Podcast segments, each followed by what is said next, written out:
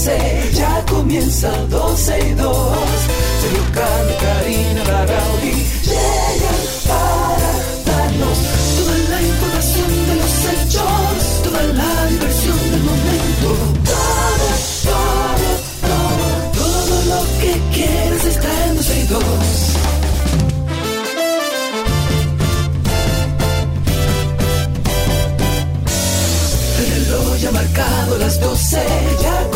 ya comienza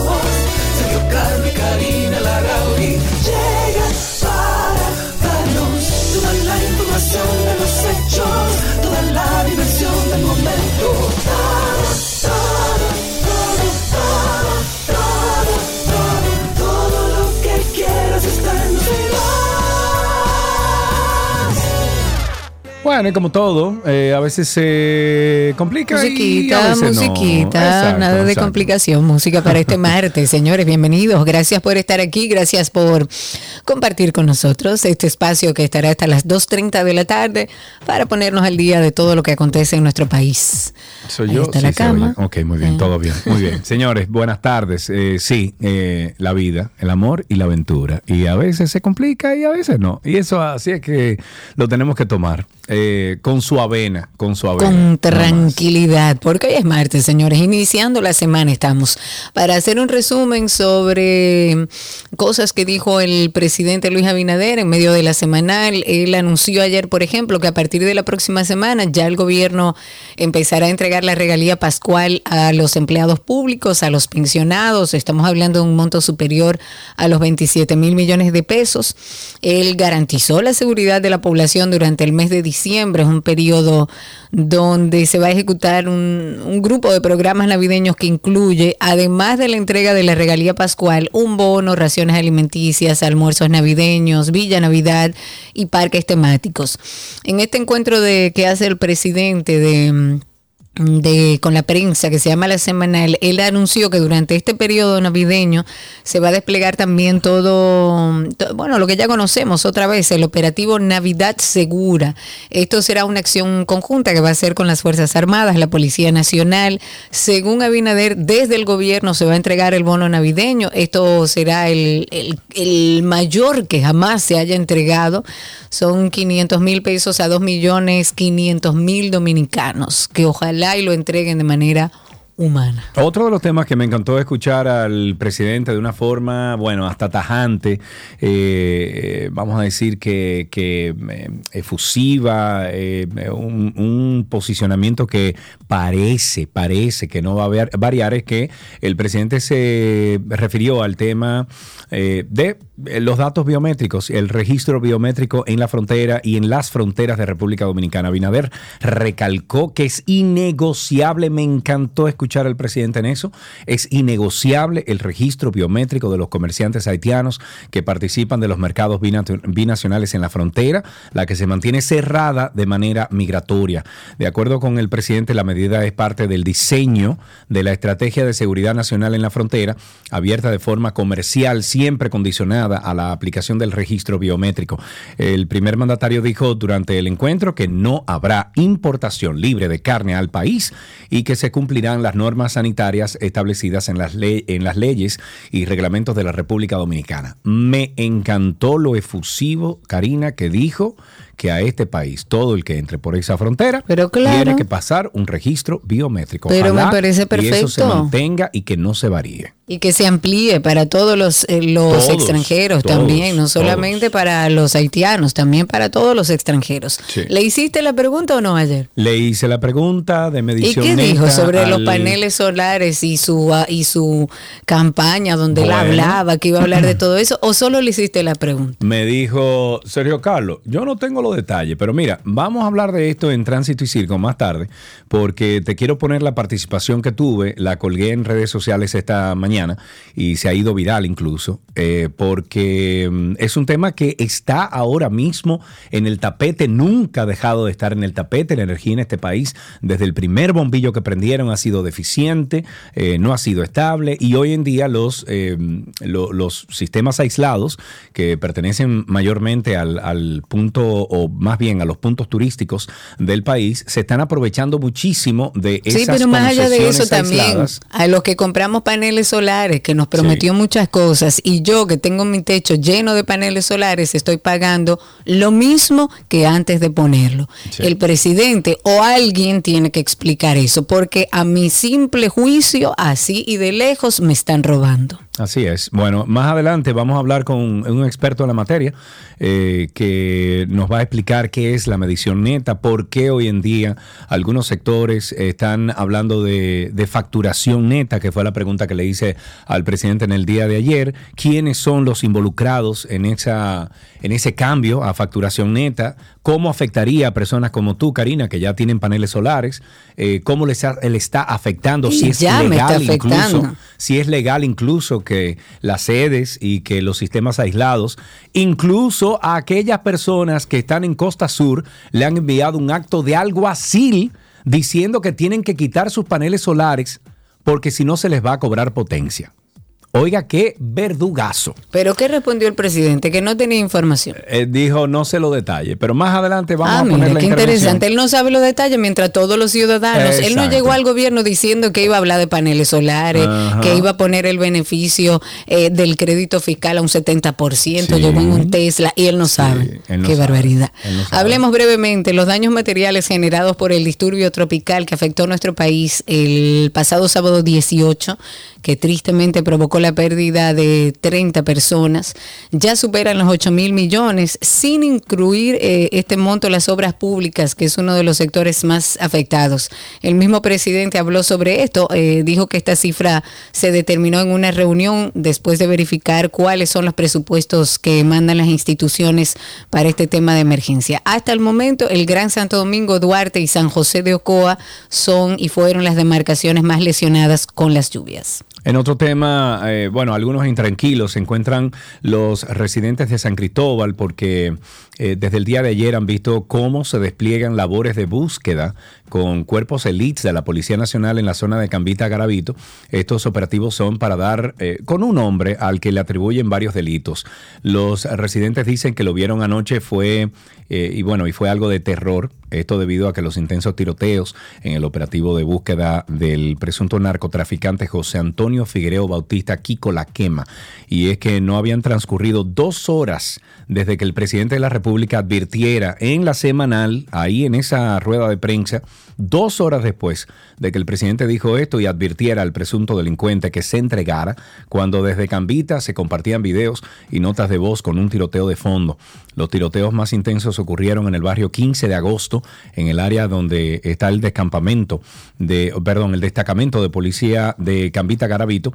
Se dijo que la balacera se inició cuando los uniformados vieron a un presunto delincuente al que estaban buscando, mientras que los operativos de los cuerpos élites siguen rastreando todo el municipio con mayor énfasis en la zona montañosa donde presumen que habría, se habría escondido este personaje. La población ha expresado que tiene miedo por las redadas y las detenciones de personas que según algunos no tienen nada que ver con la situación. Bueno, en este caso en particular, ojalá podamos agarrar aquí con la quema vivo para que pueda, desde su conocimiento, también dar informaciones, porque él no está solo. Ojalá. Vámonos a actualizar con el caso Medusa, que ahora está sonando Y mucho. si todo esto fuera poco, caiga quien caiga. Tengo tentáculos. ¿Quién soy? Este caso es un verdadero sancocho. Tengo tentáculos.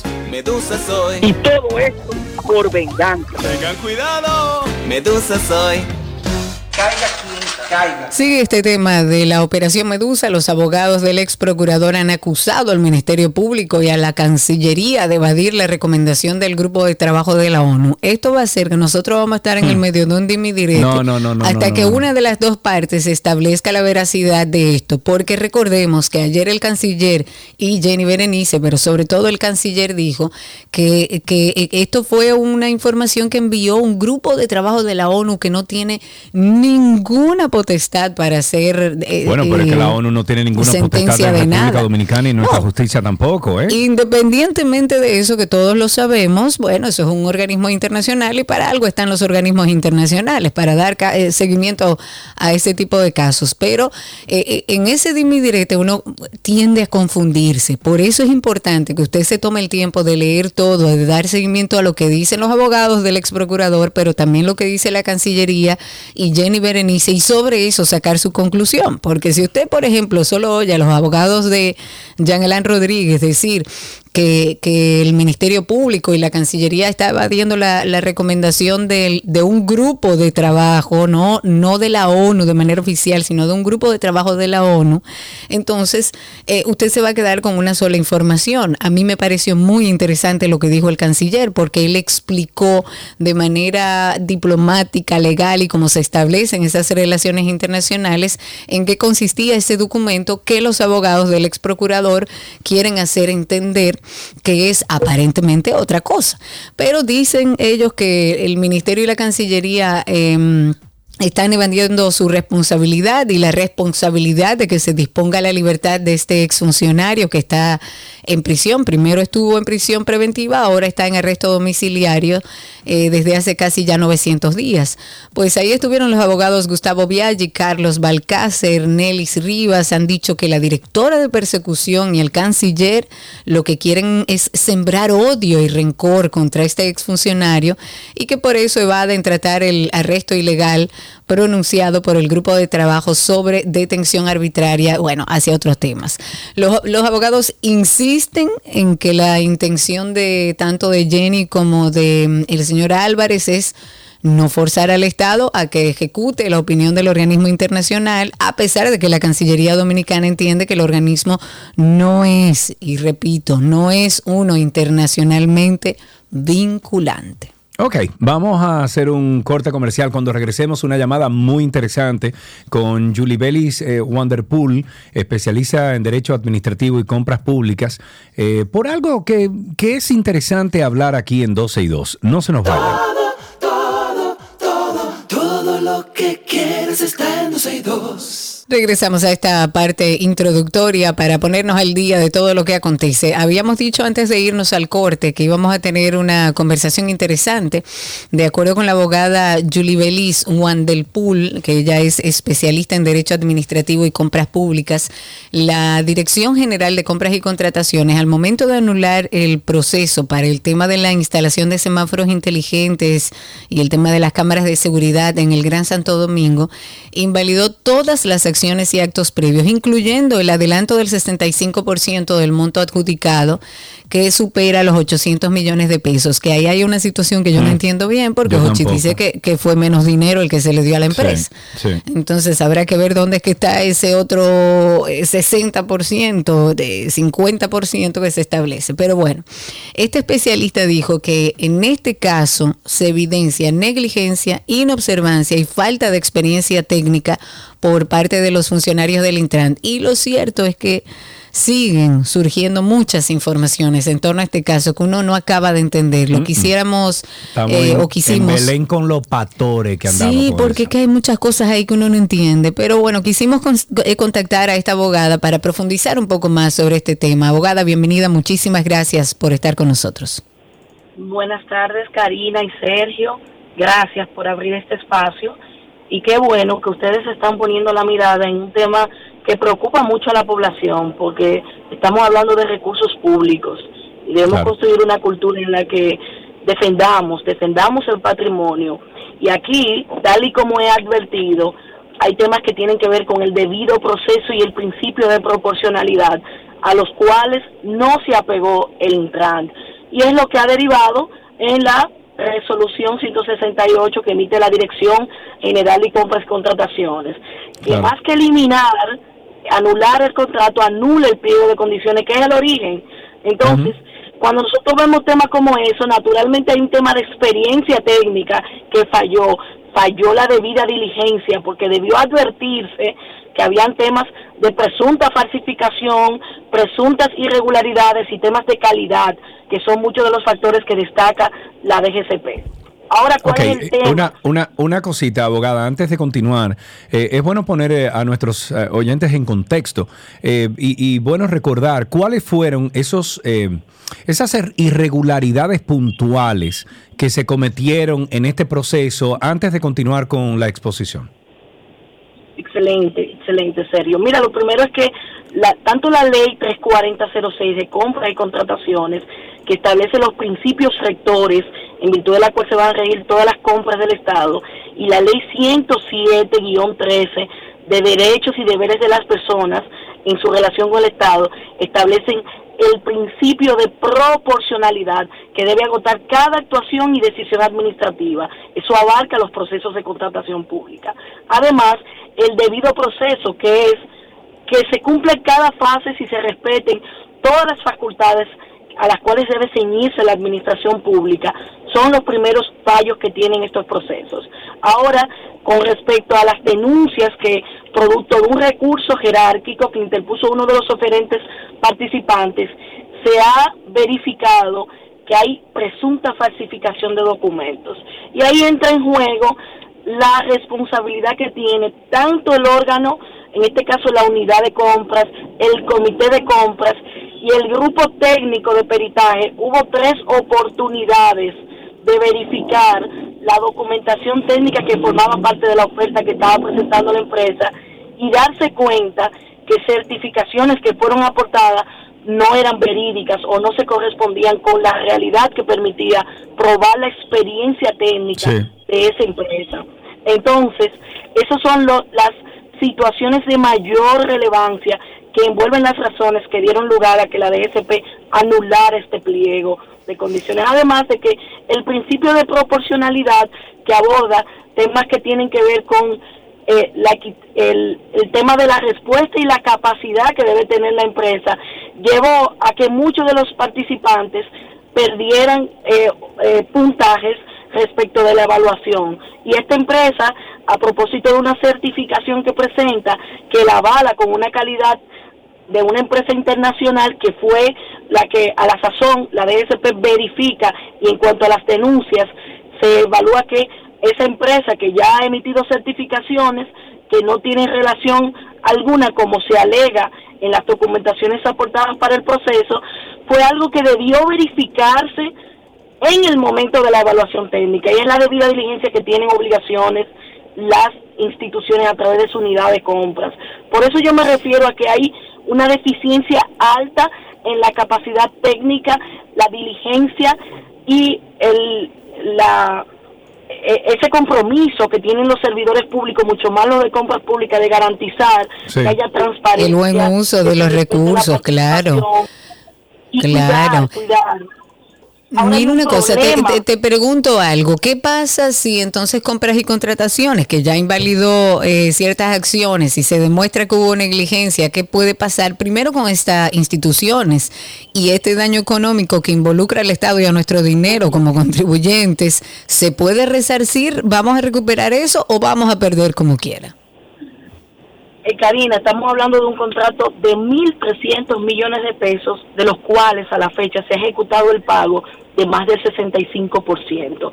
Bueno, pero, pero Jochi Gómez, que está 849 involucrado, dice que no ha recibido Dice ese que le dieron entonces, el 20. ¿A quién le vamos a creer? Bueno, pero la institución, el Intran, que ha tenido varias versiones con respecto a esto, emitió un comunicado oficial donde dijo cuál era el monto que se había pagado. Y eso está recogido en todos los, los medios de comunicación escritos del país, porque ellos emitieron una comunicación oficial.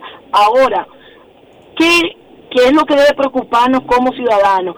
Ya se cometieron los errores técnicos a lo interno de la institución. ¿Qué va a pasar con esos recursos? ¿Qué ocurre a futuro? Y eso es lo que debe preocuparnos.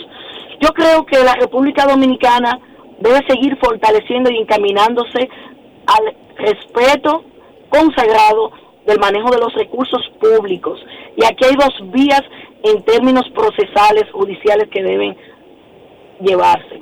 Primero, yo he advertido que debe hacerse una auditoría general al proceso para verificarse de que conforme a, lo- a las sumas entregadas, cuál es lo que se ha ejecutado respecto de la instalación.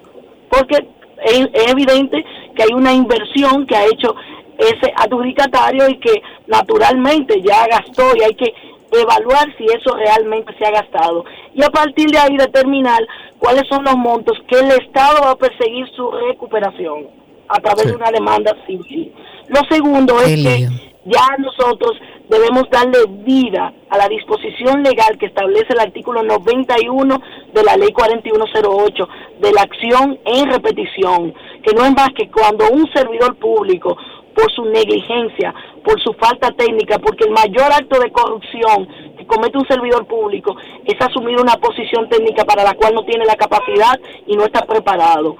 Y si se produjo por negligencia y falta de conocimiento, eso también es corrupción, porque debió negarse a actuar y a, asumir esa posición. Entonces, ese artículo 91 de la ley 4108 permite al Estado que cuando pierde dinero, cuando es afectado en su patrimonio, pueda perseguir a los funcionarios públicos, aun cuando ellos hayan sido desvinculados. Y ya es hora de que nosotros pongamos en función esas disposiciones y sigamos construyendo una cultura de justicia y de administración en la que la responsabilidad patrimonial de los servidores públicos conduzca a un mejor accionar. Porque en la medida de que nosotros logremos sentencias y recuperemos, y esos servidores públicos vean que con sus acciones se están comprometiendo su casa, su vehículo, que le pueden ser embargados a través de una sentencia, la cosa va a cambiar en el Estado Dominicano. Que así sea y te oigan. Que todos queremos, Julie Vélez. Muchísimas gracias. Un poco más de claridad en este sentido.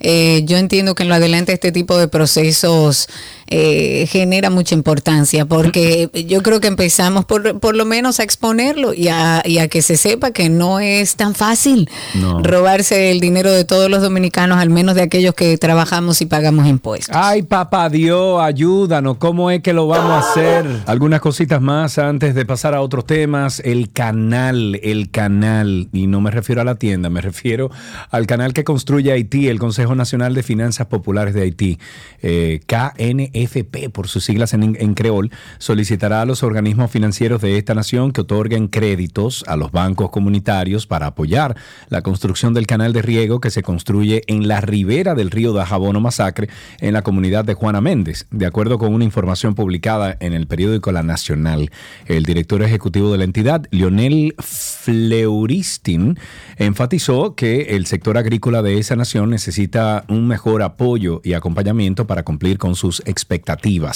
Eh, esta entidad valoró que la terminación del referido sistema de, de riego permitiría que Haití, y estoy citando, pueda recuperar su independencia agrícola.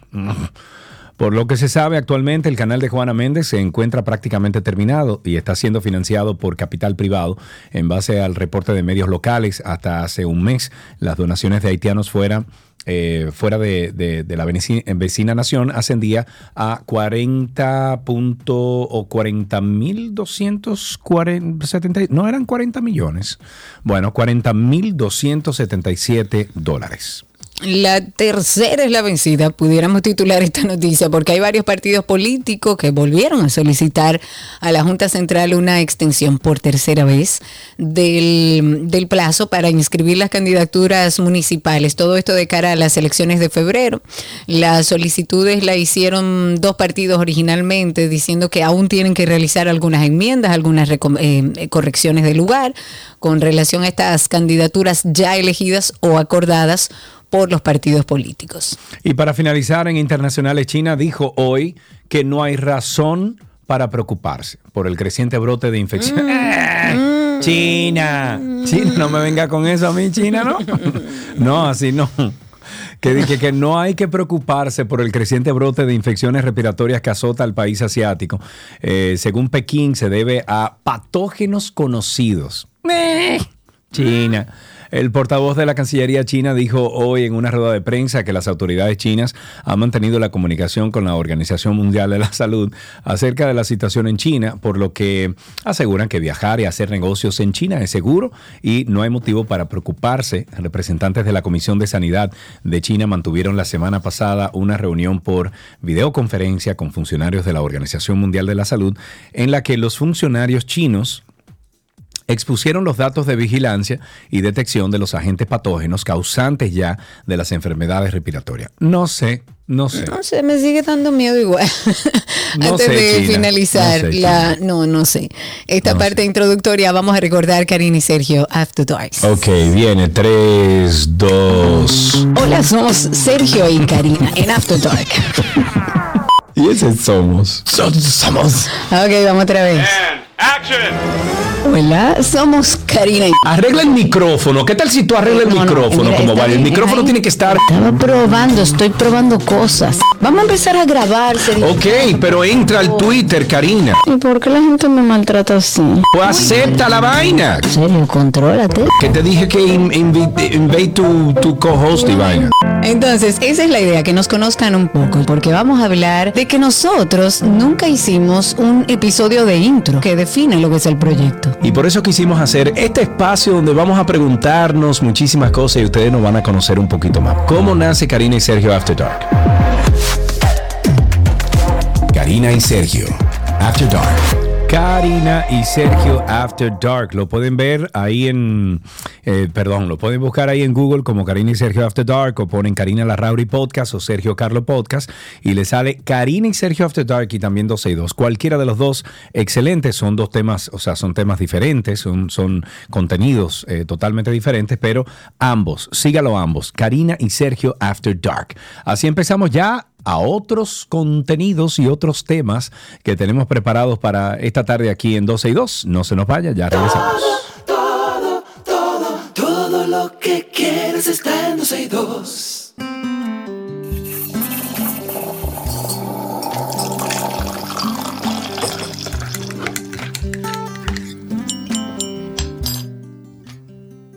Aquí estamos en nuestro cafecito de las 12, como siempre, para que compartamos este espacio bebiendo un, un café, pero de verdad, prepárese probé ese café. Un café nuevo. Sí. Sí, un café haitiano que me regalaron ayer. Lo probé esta mañana, muy bueno, muy bueno. Yo no me animaría. Déjame muy bu- con mi cafecito ey, Santo no, Domingo. no, No, con no, hate no. no, con hate no. No, pero no con hate. Yo mm, soy de fan, seguidora y toda la vida mi café Santo Domingo me voy Ah, de no, viaje no, me sí, sí, sí, ese yo me lo tomo todos los días. Yo no estoy diciendo que no, pero hay que probar de vez en cuando. O sea, que bien. Sí, claro. 829-236-9856. 829-236-9856 para que nos cuenten cómo se bebieron el café esta mañana, con qué noticias se despertaron, qué significa el café en sus vidas, cómo algún truquito que no sepamos, que ojo, nos hemos hecho casi doctores ya en cata de café. 829-236-9856. Ok, eh, bueno, mientras tanto, el café y sus efectos en nuestra digestión, una taza de café hace que la gente se mueva por la mañana en más de un sentido. Eh, este brebaje aumenta los niveles de energía con una dosis de cafeína y para muchas personas acelera de manera rápida y confiable la actividad intestinal. Yo conozco una persona que tiene que beberse su café antes de ir al baño. Si no, no puede ir.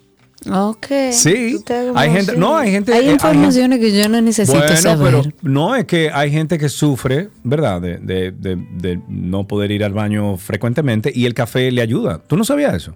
El café también. Sí, es- claro, Eso, sí. bueno, Como un algunos laxante. estudios eh, sobre este tema es que han surgido eh, y sugerido que probablemente no sea la cafeína lo que desencadena la necesidad de ir al baño, sino un artículo publicado en el 1998 encontró que el café descafeinado tenía un efecto estimulante similar en el colon que el café con cafeína, mientras que una taza de agua caliente no lo tenía. El café es una bebida compleja, señores, que tiene, contiene más de mil compuestos químicos, muchos de los cuales tienen propiedades antioxidantes y antiinflamatorias, y determinar cómo afectan los intestinos es un desafío. Oigan bien.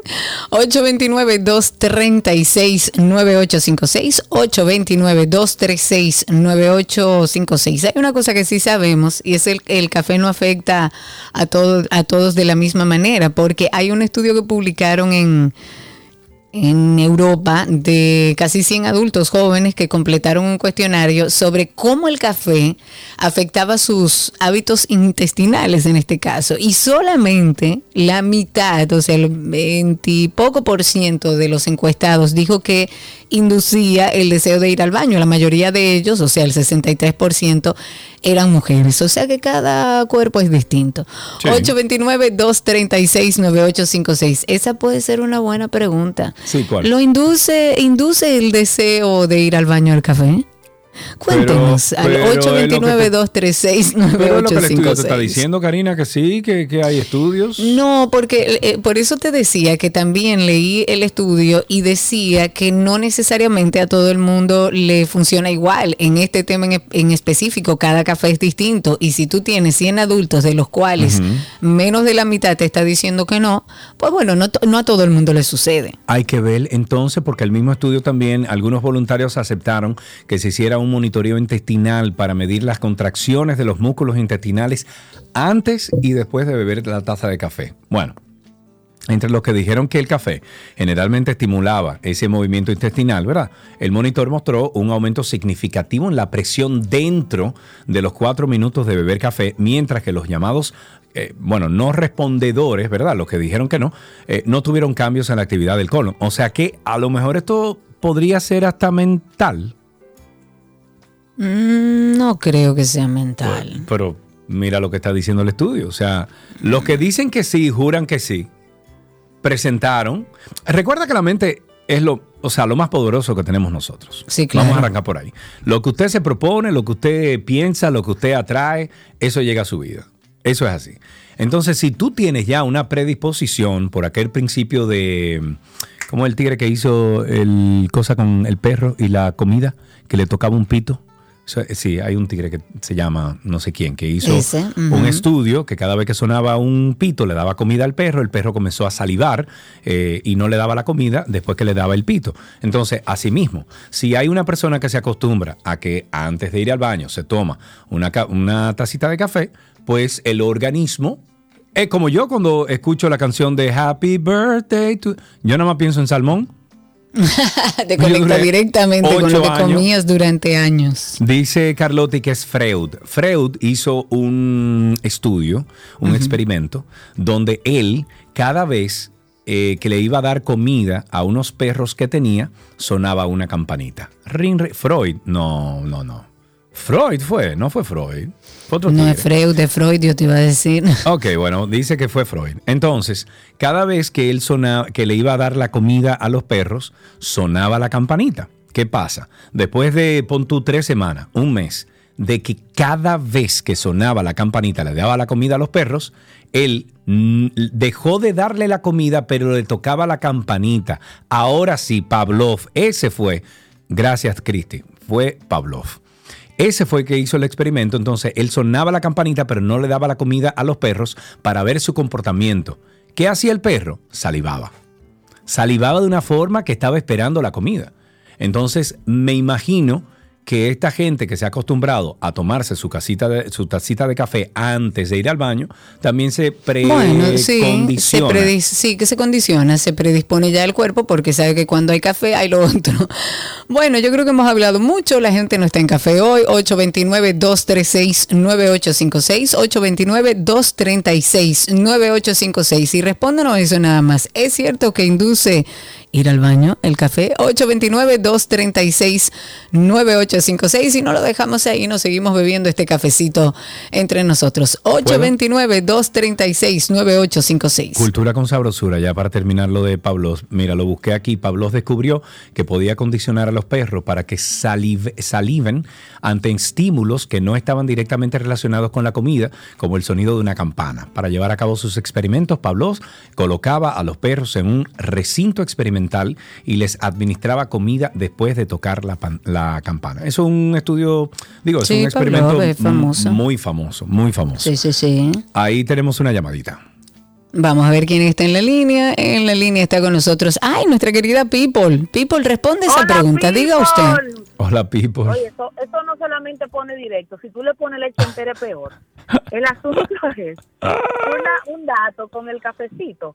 Para tú de verdad tomártelo amargo, Karina, yo no sé si tú tienes problema o no, un, eh, mójale una galletita de jengibre de la de ahora de Navidad. Uy, ay, Ay, ay, ay, ay, ay, me muero.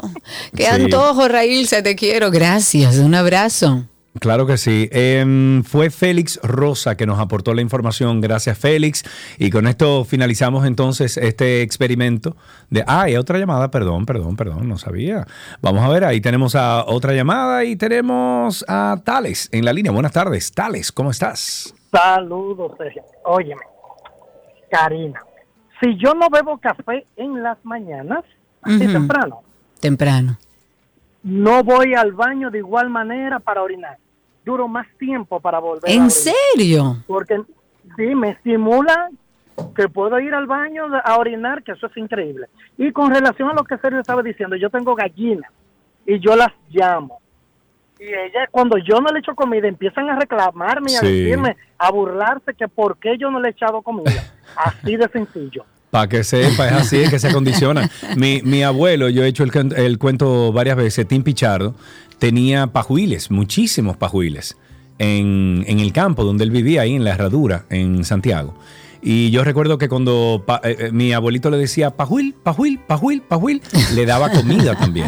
Y ellos venían, Karina, esos pajuiles, mira, podían estar arriba de mata, esos pajuiles podrían estar de, al, otro lado de, eh, al otro lado del arroyo que había en el patio de mi abuelo. Y esos pajuiles arrancaban para donde mi abuelo, porque siempre que le decía pajuil, pajuil, Claro. pajuil, le daba comida. Ya estaban condicionados, claro. Acción, reacción. o sea que ya saben. Bueno, así aprendimos un, poquito de cultura con sabrosura en este segmento del café y además aprendimos que si usted tiene problema de ir al baño, usted se da su tacita de café. Hace su cafecito. Mira, a ver, con una galletita de jengibre, como hizo Además. dijo.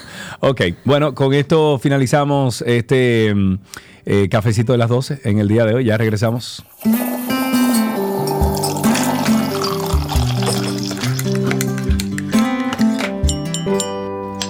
Todo lo que quieres está en 12 y 2.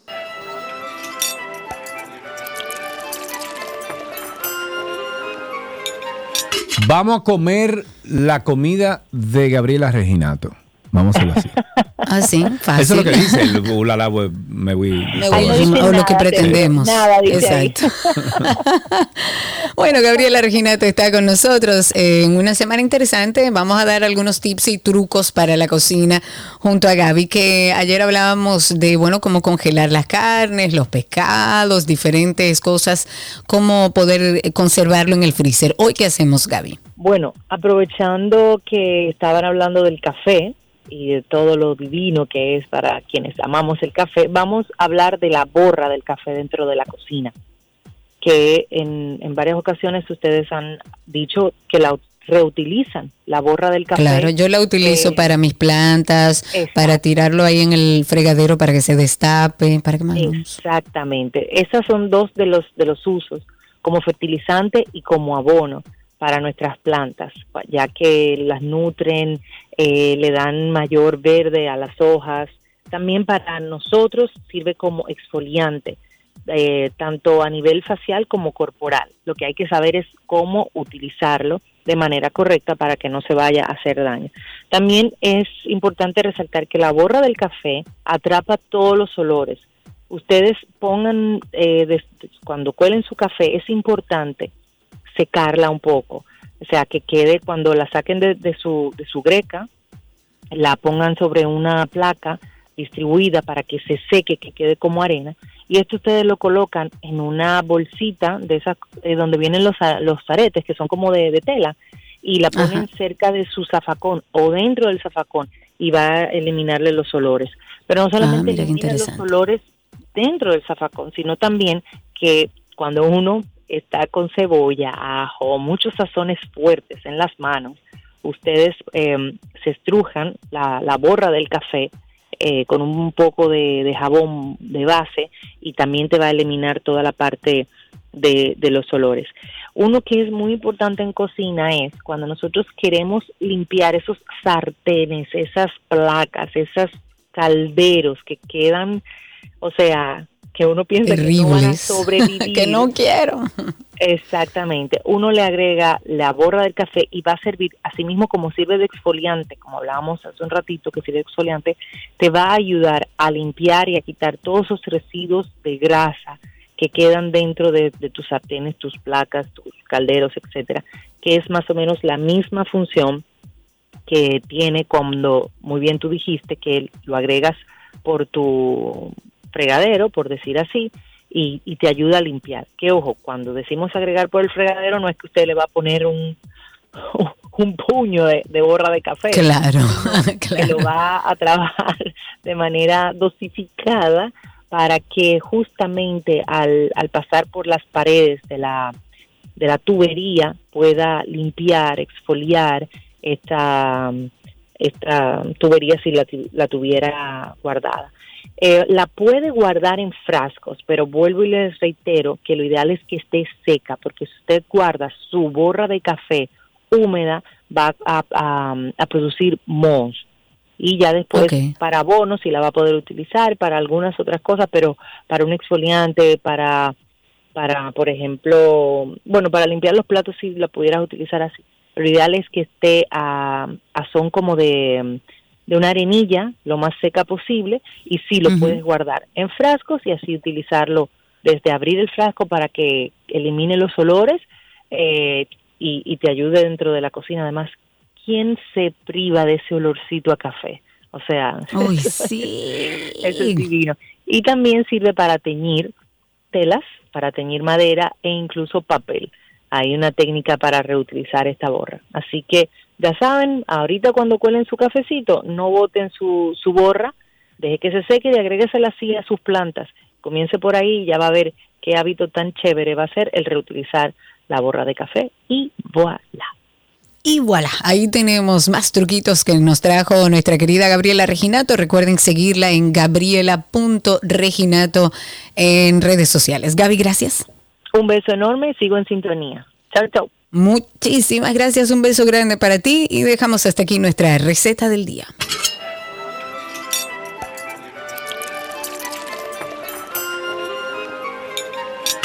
Todo lo que quieres está en 12 y 2.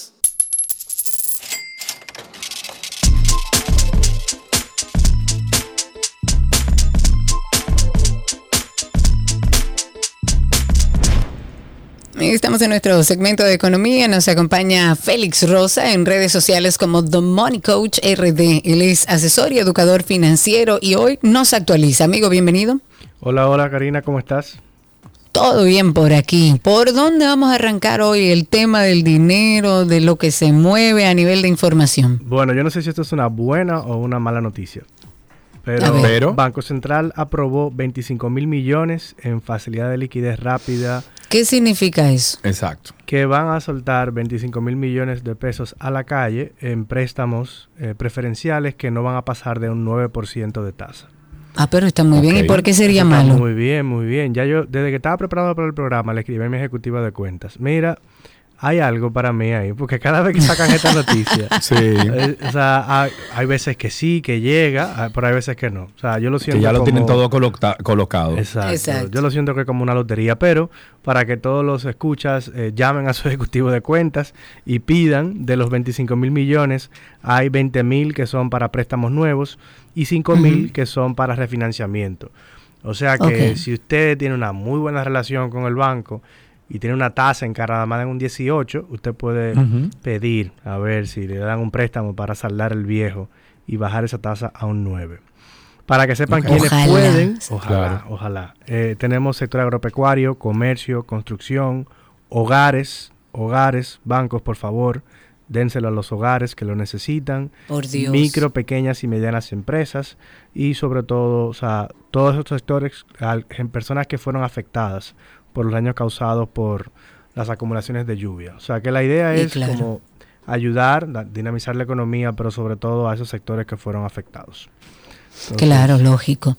Mira, vamos a hablar de un tema que te voy a aprovechar que estás aquí, que me imagino tú manejas y que yo no entiendo cuando él sale con esas locuras. Y estoy hablando del presidente electo de Argentina, Javier Milei. Ay, ay, ay, ay, ay. sí. Una de las cosas que dice Javier Milei es que él va a ce- cerrar el Banco Central. ¿Cómo puede ser eso posible? Eso puede ser posible. Tú tienes que ¿Pero soltar el peso argentino, pero eso puede ser posible. O sea, si se te pone a pensar, ¿qué es lo que hacen los bancos centrales? Los bancos centrales emiten papel moneda. Eso no quiere decir que emitan dinero, porque si tú tienes un valor en un país de mil pesos y tú quieres imprimir un millón de billetes, eso quiere decir que cada billete vale menos. Eh, Claro. O sea que tú vas a tener que soltar eh, el peso argentino y irte al dólar para hacer eso posible. Eh, la otra cosa que tú tendrías que renunciar es que tú te recuerdas la pandemia, cuando la economía estaba totalmente parada y el Banco Central sacó facilidades parecidas a esta y puso las tasas en un 8%. Y luego que la inflación nos dio durísimo, cierre 2021, 2022, y entonces Banco Central subió las tasas para poner los préstamos más caros y que la economía se calmara y que la gente dejara de gastar. Eso es lo que hace un banco central. El banco central, ah, cuando, vamos a decir, ayuda de alguna manera, cuando las cosas se ponen muy, muy lentas, bajando la tasa de los préstamos, y las frena cuando van muy rápido, subiendo la tasa de los préstamos. O si tú quitas un banco central, tú no vas a poder tener ese... Eh, vamos a decir, influencia sobre... Ese balance, digamos. o, esa oportunidad de generar balance. Pero, ¿y, el tema de que él habla de dolarizar el país? Sí, o sea, tú tienes un tema en Argentina de un mercado eh, negro de dólares. y tú tienes una inflación que a veces se dispara muchísimo. Entonces, él, él, lo que quiere es corregir eso. O sea, él, él dice según él, eh, según su teoría económica, él dice que la inflación es siempre y en todo lugar un fenómeno monetario. O sea, que, que si él elimina que el Banco Central Argentino deje de emitir pesos argentinos, él va a eliminar la inflación, porque él considera que la única causa del aumento de precio es que se imprimen más pesos argentinos. Entonces, cuando tiene un problema de de corrupción en el gobierno y tú no tienes para pagar doble sueldo y tú lo que haces es imprimir más pesos.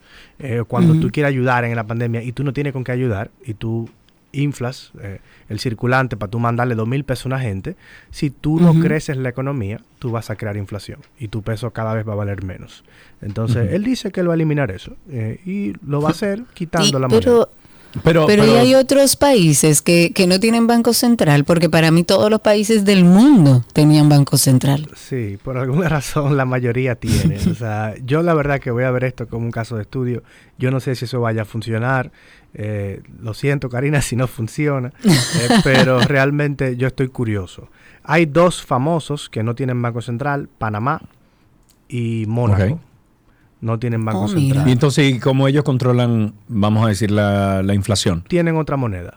O sea, y, la inflación, ellos están atados a la inflación de Estados Unidos, o sea, eh, porque sigue siendo una moneda, sigue siendo una referencia, simplemente ellos no tienen una inflación propia. El tema es que si le pasara algo al, país, o sea, el país obligado tiene que salir a buscar dólares prestados, eh, y eso, si en algún momento no te prestaran... Podría ser complicado. Podría ser complicado, sí. Muy complicado. Eh, otros que, que, no tienen Banco Central, yo ni lo conozco. Isla de Man no tiene y Palaos no tiene. Eh, si alguien de Palaos no está oyendo, que me escriba. que nos diga dónde que queda. También está eh, Andorra, Tuvalu, según estoy viendo aquí, pero bueno, no conocemos mucho esos lugares. Y vas a mencionar algo con relación al doble sueldo. Sí, porque ya viene por ahí. O sea, casi siempre el doble se empieza a pagar el día 5 de, de diciembre en este país. Y yo lo que quiero es que hagamos algo diferente este año con el doble sueldo. El doble sueldo para los dominicanos es uno de los únicos momentos del año donde maneja una buena cantidad de dinero. Se estima que se maneja aproximadamente un 13% del ingreso anual si eres colaborador. Si eres freelancer, bien, gracias, pero si eres colaborador, sobre todo aproximadamente un 13%. Entonces, lo que la gente normalmente hace con el doble es pagar deudas o comprar cosas. Y lo de comprar cosas yo lo entiendo, le tengo un porcentaje para la gente que le gustan los porcentajes, pero a mí no me gusta la idea de pagar deudas con el doble, porque lo que yo he visto que pasa en finanzas personales es que en marzo eh, tú vuelves a llenar la tarjeta o porque pagaste un préstamo, te metiste en otro préstamo y tu dinero se fue. Porque te sentiste bien en diciembre porque pagaste la deuda, pero en marzo debes igual o debes más. Entonces para mí eso no es la idea, no es la idea para darle perspectiva. ¿Y cómo tú lo distribuyes? Por ejemplo, me gané, me dieron mi doble sueldo. ¿Cómo lo distribuyo? ¿Cuál sería una forma saludable? Una forma saludable para mí sería la mitad invertirlo, 50% invertirlo, 30% para gastos de diversión. Yo sé que estamos en diciembre, tú vas a querer comprar. Claro, Sí. Tú vas claro. a comprar en Black Regalitos. Friday o pagar la tarjeta que usaste en Black Friday. Yo digo que un 30%. De cada 100 pesos que te paguen de doble, 30 pesos, disfrútatelos, gózatelos. Ok. Y solamente un De que 20. responsablemente, hablo con orgullo. Sí, con orgullo. Y solamente, culpa. Exacto. Y solamente un 20 para pago de deuda. Solamente un 20. La única variante que yo le pongo a esto es si tú dijiste, ok, hay una deuda que yo estoy a punto de salir de ella. Que si yo le pongo un poco más del doble, yo la saldo.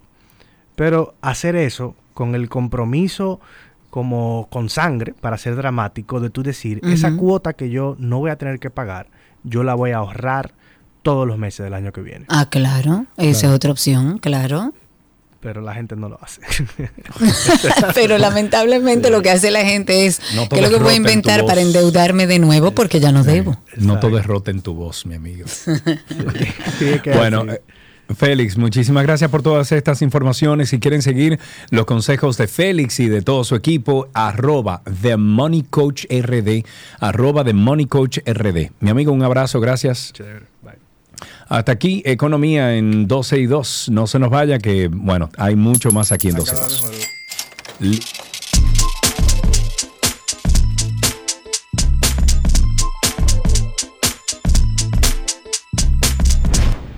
Todo lo que quieres está en 12 y 2.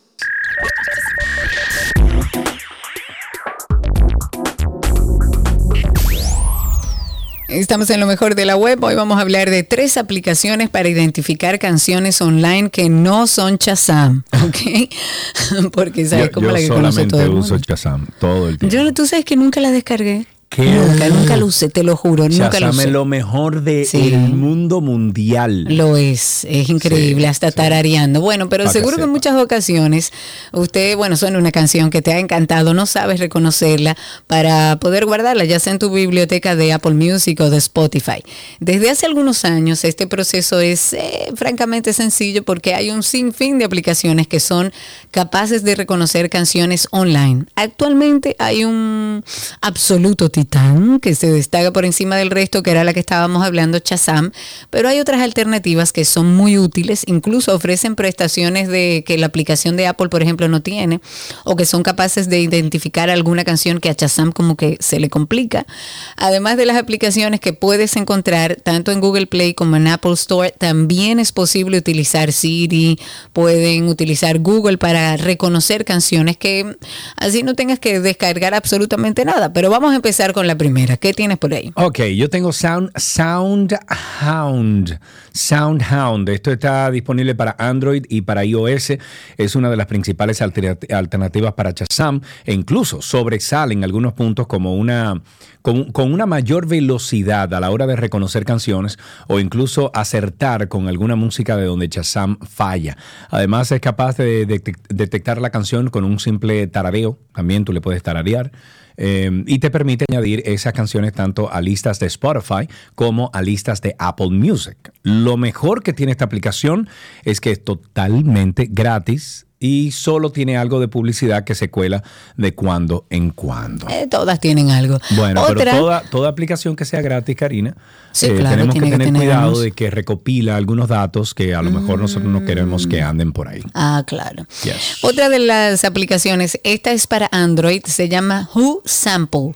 Who Sample, además de ofrecer el reconocimiento musical que conocemos, o sea que queremos, el punto diferenciador de esta aplicación es que te permite ver incluso remix y muestras que son como diferentes versiones de esa misma canción que está detectando. Que a veces hay remix o hay cantantes que nadie conocen que hacen esa música y, y son superiores, mejores o más bonitas que las originales. Es bueno recalcar que cuenta con algunas opciones de pago, de suscripción anual, pero lo cierto es que lo que tiene la versión gratis es más que suficiente, por lo menos como alternativa para Shazam. Si usted quiere ya otras cosas que ofrece esta aplicación, pues páguela, se llama Who Sample. Me voy con la última, es BeatFind. BeatFind es para Android. Esta aplicación destaca, se destaca por una interfaz francamente sencilla intuitiva. Eh, su velocidad a la hora de reconocer música es bueno, simplemente maravilloso. Eh, tienes que tocar la lupa y tras unos segundos verás aparecer esa canción que estás escuchando. Eh, algunas de sus bondades, bueno, compartir la canción de manera muy sencilla, posibilidad de mantener o meter eh, o incluir esa canción en una lista de Spotify sin necesidad de buscarla en la aplicación y es totalmente gratis que me lleva de nuevo a decirle que tengan mucho cuidado porque esas aplicaciones, esas aplicaciones gratis siempre recopilan algunos temas y temas de privacidad que no, a lo mejor no va con nosotros. Ok, y diciendo ya eso, recordemos dos cosas. Primero, que toda esta información está en nuestra página 12y2.com, se va el enlace de lo mejor de la web y ahí tiene toda la información que compartimos y que encontramos en la autopista de la información. Pero también recuerden que tenemos un podcast que pueden escuchar mientras van manejando, mientras están en, sus, en su casa haciendo algo, que se llama Karina y Sergio After Dark. A lo mejor te juzgan diciendo que te enojas por todo. En algún momento te dicen que las cosas no pasaron como tú las recuerdas. Si has contestado que sí a esta pregunta que he hecho, podrías estar siendo víctima del gaslighting. El gaslighting, que quizás muchos de ustedes dirán, ¿qué diantres? ¿Qué es eso? Digamos que es una forma de abuso psicológico que consiste en manipular la percepción de la realidad del otro. Pero mayormente la persona que es víctima de gaslighting refiere, es que yo vivo en duda, yo no sé exactamente lo que me pasa. Puede que incluso yo me vaya al patio de la casa y empiece a llorar sin una causa aparente o me sienta culpable todo el tiempo por cosas que ni siquiera tienen que ver conmigo. Si ustedes sienten que están en una relación, sea del tipo que sea, en la que están sufriendo gaslighting, lo imprescindible es buscar ayuda. Karina y Sergio, After Dark. Karina y Sergio After Dark en todas las plataformas de podcast. Entre ahora mismo a Google, usted pone Karina y Sergio After Dark. También puede poner Karina La Rauri Podcast o Sergio Carlo Podcast. Le va a salir Karina y Sergio After Dark y le va a salir también 12 y 2. Por favor, apúntese, suscríbase a ambos. Deje un mensaje eh, positivo de, de, ambas, digo, sobre ambos contenidos y regálennos, por favor, cinco estrellas de rating para que otras personas que estén buscando este tipo de contenido se encuentren con esos comentarios y digan, bueno, vamos a darle un chance. Muchísimas gracias. Ya regresamos con más. Hasta aquí lo mejor de la web en 12 y 2.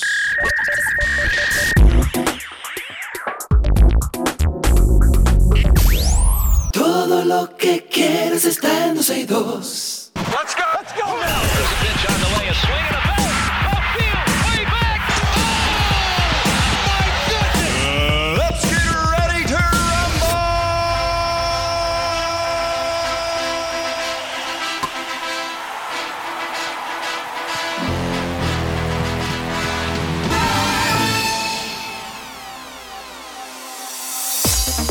Estamos en Deportes en 12 y 2 y arrancamos con el béisbol, por supuesto. El lanzador derecho de Sonny Gray ha llegado a un acuerdo por tres temporadas a partir del 2024 con los Cardenales de San Luis, por el que recibirá 75 millones de dólares. Tras un 2022 en el que avanzaron, eh, bueno, hasta la postemporada, el picheo de los Cardenales fue el número 24 entre las 30 organizaciones con un porcentaje de carreras limpias permitidas de 4.79. Así, el equipo que dirige el dominicano Oliver Mármol finalizó en la última posición de la división central de la Liga Nacional. Si nos vamos a fútbol, la audiencia de Barcelona ha denegado de nuevo la libertad provisional solicitada por el exjugador del Barça, Dani Alves, eh, acusado de agresión sexual a una joven en una discoteca en diciembre pasado, ya que persiste el riesgo de fuga que se ve incluso incrementado ante la proximidad del juicio. Esta es la tercera vez que la audiencia de Barcelona rechaza los recursos del jugador brasileño contra el auto de prisión dictado por el juez que lo envió a la cárcel, donde permanece interno desde el pasado 20 de enero en el centro penitenciario. En Fórmula 1, las carreras sprint de la Fórmula 1 se realizan ahora, antes de la calificación a la carrera principal del Gran Premio, a partir de la próxima temporada, después de que el pasado viernes aprobaron la propuesta de cambio, tomaron la decisión de modificar el calendario del fin de semana tras las conversaciones con la Comisión de Fórmula 1 durante el Gran Premio de Abu Dhabi. La comisión incluye a la FIA, los equipos y el titular de los derechos comerciales. De esta manera finalizamos nuestras informaciones deportivas, no sin antes recordar nuestro podcast, Karina y Sergio After Dark. Un red flag para mí fue lo vivido en una relación pasada, pues en el proceso del noviazgo todo era algo controlador. La red flag corresponde a la acción o el pensamiento de una persona que pone en alerta a otra persona de que algo que está sucediendo está mal. Eh, un red flag que me pasó, tuve con una persona que me dio los likes que yo le daba a otra persona y las fechas específicas, asumiendo que pasaba algo en esas fechas. Y por lo general, este término hace referencia como a parejas o posibles parejas, pero se expande a todo tipo de interacciones, amistades, familiares, ambientes laborales, etc. En la romántica, si hay intentos exagerados de control o de celos, si la persona te critica y te ridiculiza, si te aísla de tu familia y amistades. Tuve que romper mi círculo social en el matrimonio porque tenía que estar en mi casa a las 7 de la noche porque si llegaba más tarde era todo un pleito. Karina y Sergio, After Dark. Karina y Sergio After Dark en todas las plataformas de podcast. Búsquennos, por favor. Hay más de 105 episodios de muy, muy, muy, muy buena información. Todos eh, esos episodios dejan algo de provecho, algo positivo, algo que te pueda, incluso te puede cambiar la vida.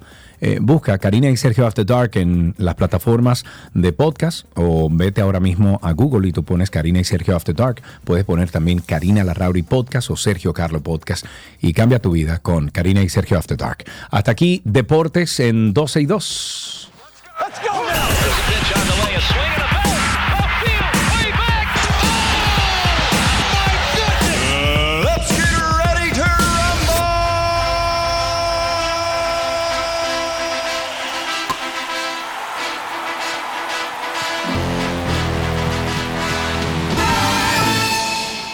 12 y 2.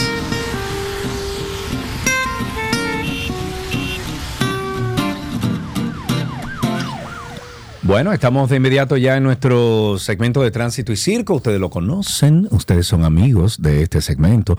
Es como una, una oportunidad de usted sacar esas cosas que tiene dentro de su corazón y Oh, expresarlas al aire para que todo el mundo la escuche. Catarsis. Señores, bienvenidos a este segmento que es el interactivo, donde ustedes nos cuentan cómo está la vida allá afuera. Por cierto, pasen a ver el circo. El propietario de una pescadería en la comunidad Los Coquitos de Manzanilla, eso es en Montecristi, dijo que la profecía del pez remo de que trae malos augurios es un invento de los chinos y que por esa razón tomaron la decisión de comerse el que apareció en esa comunidad Ay, hombre. para quitar esa, esa mala suerte, Mario Cabrera dijo que este pez fue hallado golpeado, dos horas más tarde falleció, por lo que ay. decidieron ingerirlo en su totalidad. Bueno, ¿se puede comer el pez? Es la pregunta. no lo sé, no, no lo sé. Bueno, se- mientras tanto se lo, se lo comieron. Ya lo comieron, vamos a ver el resultado. Ok, tenemos la primera llamada. Está José con nosotros en la línea. José, buenas tardes, ¿cómo estás?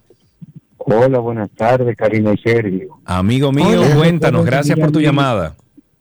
Llamé hace unos días para denunciar el problema que tenemos en la calle San Juan Bosco, de los vehículos que parquean de lado y lado. Yo le mandé a ustedes fotos eh, a los a tanto a Sergio Carlos como al al al del programa de, de 12 y 2. Ok, eh, ¿por, qué- ¿por cuál vía lo enviaste, por favor? Perdón, ¿Por cuál vía lo enviaste? eh, la que aparece en el Instagram. Ok, perfecto, lo voy a, lo voy a buscar entonces.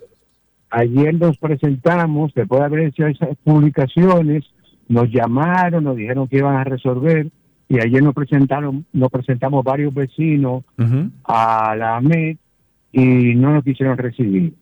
Ni siquiera la encargada de, de servicio al cliente quiso recibirnos. Wow. Qué cosa tan ¿Cómo grande. Gracias por tu llamada, eh, José. Mantenos al tanto, sigan insistiendo.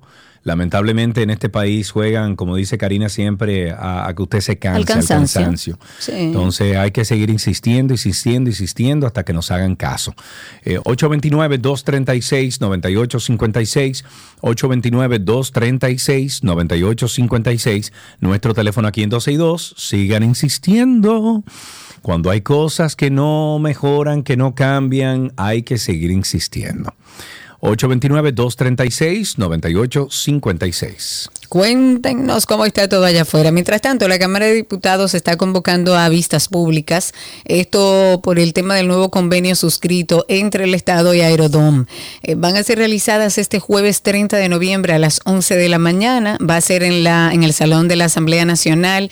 Aquellos que estén interesados en desglosar lo que se acordó con Aeropuertos Dominicanos Siglo XXI pueden eh, guiarse de esta iniciativa suscrita. El presidente anunció, eh, recordemos, el 14, la renegociación de este contrato de concesión de Aerodom, se firmó en el 99 y que no generaba beneficios para el Estado dominicano, además no garantizaba las mejores condiciones tampoco en las infraestructuras de los aeropuertos, mientras que de oposición cuestionaron y siguen cuestionando esta renegociación. Ahí tenemos a José en la línea. Buenas tardes, José. Adelante. Sí, buenas tardes. Estamos llamando de aquí de Santiago, de Home. Ah, muy bien, Tengo adelante. Unos, meses escuchándolo y me gusta el programa, es muy entretenido, ¿sabes? Y Gracias, gracias. Un saludo a ambos, a Sergio y a Karina. Muy bien. Muchísimas gracias por eso. Y una feliz tarde y buen provecho. Gracias, José. Mira qué bueno, una llamadita para un saludo. Qué lindo, Me encanta bien. eso. Cari, me preguntaste al principio del programa que si le había hecho la pregunta al presidente sobre las energías renovables, medición meta, eh, ahora quieren llevarlo a facturación neta, un lío que hay, etcétera. Eh, eh, bueno, eh, pudimos hablar con, bueno, pude hablar con el presidente ayer en la semanal. Voy a poner esa parte para luego entonces eh, conectar con nuestro amigo Luis Jonás Ortiz Germán. Eh, Luis Jonás es director de eficiencia energética, normativa de la Asociación de Empresas de Eficiencia Energética y Energías Renovables. Y, y vamos a preguntarle algunas cosas, pero primero mi intervención eh, en la semanal para que ustedes eh, tengan el, el contexto de lo que ocurrió ayer en la tarde. Vamos a escuchar. Chavito, Sergio Carlos. Gracias. Presidente, buenas tardes. Para Gracias que no por tenernos. otro programa a mí, te lo permito. ¿Cómo? Gracias. Tengo aquí el programa de gobierno. Sí. Ustedes. Eh, ojo, hay un problema con los micrófonos en la rueda de prensa de la semanal. A mí me pareció eh, hasta eh, de risa, o sea, eh, cómico, el hecho de que en el Palacio Nacional, durante una semanal, durante una rueda de prensa, unos micrófonos... Eso es técnico, Sergio, eso pasa, hombre. Eso no pasa, eso no tiene Claro que que sí pasar, pasa, Karina no todo, Dios Negativo. Vamos a escuchar, vamos a escuchar. Al momento de. Hola, uno, dos, ok. Tengo aquí el programa de gobierno del cambio que ustedes presentaron en la campaña eh, y me voy a referir a la página número 98 que habla sobre energía porque me llama mucho la atención. Eh, bueno, y ustedes desde el principio han mencionado que es abanderado de las energías renovables y bueno, lo vimos llegar a- eh, la primera vez al, Congreso. Eh, y menciona aquí algunas cosas que voy a, a mencionar bien rapidito. Restaurar la modificación legal de nivel de crédito fiscal a 75%, que hoy es de un 40% del incentivo de aquellas personas que invierten en paneles solares. También dice elaborar el plan indicativo de expansión del sistema de generación de mínimo costo con el objetivo estratégico de alcanzar para el año 2030 eh, por lo menos un 25% de la producción de energías renovables para República Dominicana. Y por último, quiero mencionar que se habló de convertir el parque de vehículos del gobierno eh, y de transporte público en un sistema de propulsión híbrida. Sabemos que por medio, por la emergencia que teníamos aquí en República Dominicana. Sin embargo, hoy en día la Superintendencia de Electricidad está dilucidando, está eh, eh, hablando sobre un reglamento de medición neta que va a afectar directamente a aquellas personas que están generando energía limpia desde sus casas con paneles solares. Yo leí la última propuesta que mandaron a las diferentes asociaciones y a las diferentes entidades que participan de este tipo de, de- de reglamento y me llamó mucho la atención que quieren ir de medición neta a facturación neta. En los países que hoy en día funcionan con una facturación neta, ha retrocedido ese crecimiento del uso de energías renovables considerablemente. Entonces, me pregunto, usted que ha sido abanderado de las energías renovables de la forma como lo ha hecho públicamente, ¿sabe usted del último reglamento que están ahora mismo hablando, que están discutiendo? ¿Está usted de acuerdo con que el país vaya de medición neta a facturación neta? Y si está entendiendo están amedrentando, ya tienen paneles solares enviando incluso actos de alguacil para cambiarle una tarifa de eh, monómica a binómica y así entonces cobrarle potencia incluso a aquellos que están por debajo de los 10 kilos de potencia. Gracias. No, no conozco los detalles no, de lo que está discutiendo la superintendencia. Eh, eso lo voy a revisar y mañana tenemos el gabinete de energía y lo voy a preguntar. Ahora, lo que sí nosotros hemos hecho, eh, incluso lo vamos a lograr antes del 2030, es prácticamente una revolución en la generación de las energías renovables. Cuando nosotros llegamos al gobierno, eh, y por eso estaba buscando a ver si estaba Antonio Almonte aquí presente, porque él tiene los datos más exactos. Eh, pero la pasada semana nosotros inauguramos en, en Cumayasa 95 megas de energía, de energía renovable. Y vamos a lograr ese 25% antes del 2030 de energía renovable. Eh, sobre los vehículos también eh, hemos incluso un por ciento importante de las, los autobuses de TRAE, que es del transporte escolar, lo hemos pedido también. Creo que la mitad lo hemos pedido en energía solar. Tú sabes que el costo es mucho mayor eh, todavía y a pesar de eso lo hemos pedido en... y también el, el problema, ha habido un problema gravísimo de logística por las baterías y esos vehículos te duran hasta dos años en entregártelo. Pero yo creo en la parte de los vehículos eh, eléctricos y, y creo que ya con la, con la estabilización de la manufactura eso se va a solucionar. El otro tema, si me puede hacer una comunicación advirtiéndome sobre ese tema, pues yo lo vería con la superintendencia. Lo importante es que eso no sea, no ha habido ninguna resolución, sino que está, que está en discusión. Todavía eso va a caer en su despacho en algún momento, sin No, no, eso, eso tiene su propia... Sí, sí, yo lo veré, sí. Y esos megaproyectos que se están haciendo van a beneficiar a esas generador- generadoras y distribuidoras que están establecidas. Pero a los, a los productores pequeños, por ejemplo que cualquiera de nosotros aquí pueda generar energía limpia, Pero yo de, de- de cualquier manera, yo les pido que ustedes en comisión, y yo le, yo le hago la cita, vayan a hablar con la superintendencia y con los miembros también de la superintendencia. Bueno, Bueno, ahí, señores, muchas ahí gracias. tenemos la participación ayer que sostuve con el presidente de la República en la semanal eh, para hablar sobre este tema y que nos expliquen qué es medición neta, qué es facturación neta. Vamos a recibir a vía telefónica a Luis Jonás Ortiz Germán, es el director de Eficiencia Energética y Normativa de la Asociación de Empresas de Eficiencia Energética y Energías Renovables y junto a él hablaremos sobre el reglamento de medición neta. Luis Jonás, muchísimas gracias por tomar nuestra llamada. ¿Cómo estás, amigo? Excelente, ¿y ustedes cómo están? Muy bien, gracias a Dios. Eh, Luis Jonás, anoche estuvimos donde María Cela Álvarez hablando sobre este tema y yo creo que eh, viendo la repercusión que ha tenido eh, el, desde ayer y, y lo que posteé esta mañana en redes sociales, es justo que aquí en 12 y 2 también hablemos un poquito de esto. ¿Qué, ¿Qué es medición neta y cómo funciona ahora mismo? Por favor, para que todo el mundo lo entienda. Ok, la medición neta es el intercambio físico de energía que ocurre entre una persona que tiene paneles solares en su casa y la distribuidora. Eso es, te ponen un medidor que mide en un sentido y en otro. Entonces, el primer sentido es el sentido de que retiras energía de la distribuidora, la distribuidora va hacia un lado, cuando tú inyectas, va hacia el otro. La diferencia de kilowatt hora al mes es lo que se le factura al cliente, que puede ser a su favor o a favor de la distribuidora. Ok, o sea, ma- ma- eh, para entenderlo, o sea, un kilowatt que yo produzco y un kilowatt que produzca la distribuidora es lo mismo, vale lo mismo, ¿correcto? Tienen el mismo precio, así es. Ok, es cero mata cero, básicamente. Si yo consumo más de lo que yo produzco, entonces yo tengo que pagar esa diferencia. Y si yo Esa produzco, diferencia. Y si yo produzco más de lo que yo consumo, eh, perdón, si yo produzco, si yo consumo menos de lo que yo produzco, entonces la distribuidora me da un crédito que a final de año se paga a un precio específico, ¿correcto? Exacto, eso es así. Ok, perfecto. ¿Qué es, ¿Por qué se está hablando ahora de facturación neta? O sea, ¿cómo afectaría esto también a las personas que tienen paneles solares ahora mismo?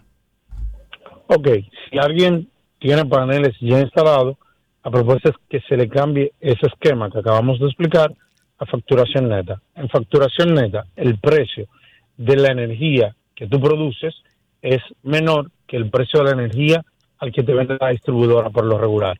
Entonces estamos hablando que si estás en una distribuidora que te vende la energía a 11 pesos y la energía que tú produces, esa te la va a comprar a 7, estás perdiendo 4 pesos por cada kilowatt hora que estás produciendo. Cosa que hoy en día no ocurre. Lo que quiere decir que si yo tenía un tiempo de recuperación de un proyecto que eran 4 años, ahora se puede ir a 7. Porque yo estoy, yo estoy elevando mi costo en aproximadamente un 30 o un 40%. Claro, y cuando eso pasa, eh, una persona que quiere, una persona de clase media, una persona que tiene algún comercio, que quiere invertir en paneles solares o en energía renovable en, en general, de repente no le hace sentido invertir ese dinero porque el retorno de la inversión es muy, muy largo, muy, de mucho tiempo. Y, y, tiene, y tiene un ingrediente extra eso, que la banca local no hace préstamos para proyectos renovables de este tipo mayor a siete años. Entonces, si ya estoy superando ese tiempo, la banca no me va a prestar tampoco para el proyecto. Entonces, eso es importante. desincentiva completamente el crecimiento del que hablaba el presidente cuando tú le preguntaste. O sea, ¿cómo voy a llegar a un, a un 25% si estoy quitándole incentivos a lo que pueden hacer la inversión medianamente en que lleguemos? ¿Cómo, eh, en una, definición global, Luis Onás, cómo afectaría esto el parque energético eh, fotovoltaico eh, que produce energía limpia si pasamos a facturación neta? Lo explico de una manera muy sencilla. El proyecto de medición neta empieza a ejecutarse como programa en el 2012. Al 2023 son 11 años. En 11 años solamente hemos conseguido 380 megavatios gracias a medición neta si cambia a facturación neta, en 11 años no vamos a conseguir ni siquiera el 40% de esos 380. O sea, te digo que en, en 11 años próximos vamos a estar instalando entre 70 o 60 megavatios y probablemente sea de gente que se vaya a desconectar del sistema, no de gente que vaya a seguir bajo ese esquema. El presidente ayer mencionó que, que no, que, que, él es súper abanderado de, de, las energías renovables, de los sistemas fotovoltaicos, incluso me mencionó un megaproyecto ahora que eh, en estos días acaba de inaugurar. Yo le respondí diciendo que sí, que, que perfecto, pero que eso beneficia siempre a la distribuidora, a la generadora, o sea, e, e, estas, estos empresarios que ya están establecidos como generadores y que producen estos megaproyectos, pero, pero que al final al bolsillo del ciudadano esto no se va a reflejar porque nos van a vender la energía al precio que les parezca a ellos, mientras que los sistemas de sistemas eh, fotovoltaicos y, y, de, de paneles solares que instalamos en nuestras casas nos proveen a nosotros un ahorro directo a nuestro bolsillo. ¿Estoy en lo correcto en ese concepto? Estás completamente en lo correcto. Y, hay algo que quizás el presidente esté obviando, no le hayan informado bien, que así como se inaugura un parque fotovoltaico, que es un megaproyecto, solamente eran 98 megavatios, van a instalar ahora dos plantas de 400 megavatios térmicas. O sea, estamos hablando 800 contra 90, el porcentaje no me va a dar 25 al 2030. Si seguimos el mismo ritmo de instalación y a un costo que al final lo paga el bolsillo de todos los demás y yo no, no recibo ni tú, ni ningún, ni ninguna fábrica, ni ninguna empresa ni comercio el beneficio directo de que eso ocurra. Claro, claro, que ahí es que está la cosa, que siempre la cera en esa clase media eh, que se tiene que proveer de todo, eh, comprarle, o sea, eh, mandar los, los, hijos a un colegio privado, comprar inversor, tener agua, por ejemplo, almacenada en algún sitio, tener planta eléctrica, comprar un seguro de vida, perdón, un seguro médico privado, etcétera, y además de esto también le quitan la posibilidad de uno producir energía limpia. Para finalizar, Luis Jonás, tú eres conocedor de la ley. Tengo entendido que has participado incluso en, en, la elaboración de, de, esas leyes de energía eh, que tienen que ver con, con nuestro haber aquí en, República Dominicana. Eh, tenemos el caso de que se han reportado aquí en el programa y bueno, tenemos el caso también de Costa Sur hace unos días que envió, eh, envió un acto de alguacil a, a, las personas que tienen esos paneles solares con un contador bidireccional. y ahora, bueno, Karina Larrauri lo ha hecho público que ha recibido de Edesur también un cobro por potencia en su casa cuando ella tiene años y años y años beneficiándose de energía limpia, produciendo energía limpia y cuidando el bolsillo con el sistema fotovoltaico que tienen.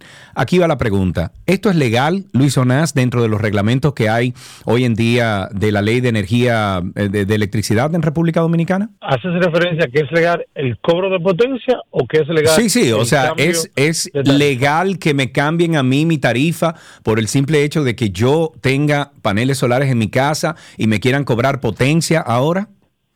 No, no es legal que se me cambie la tarifa por tener paneles.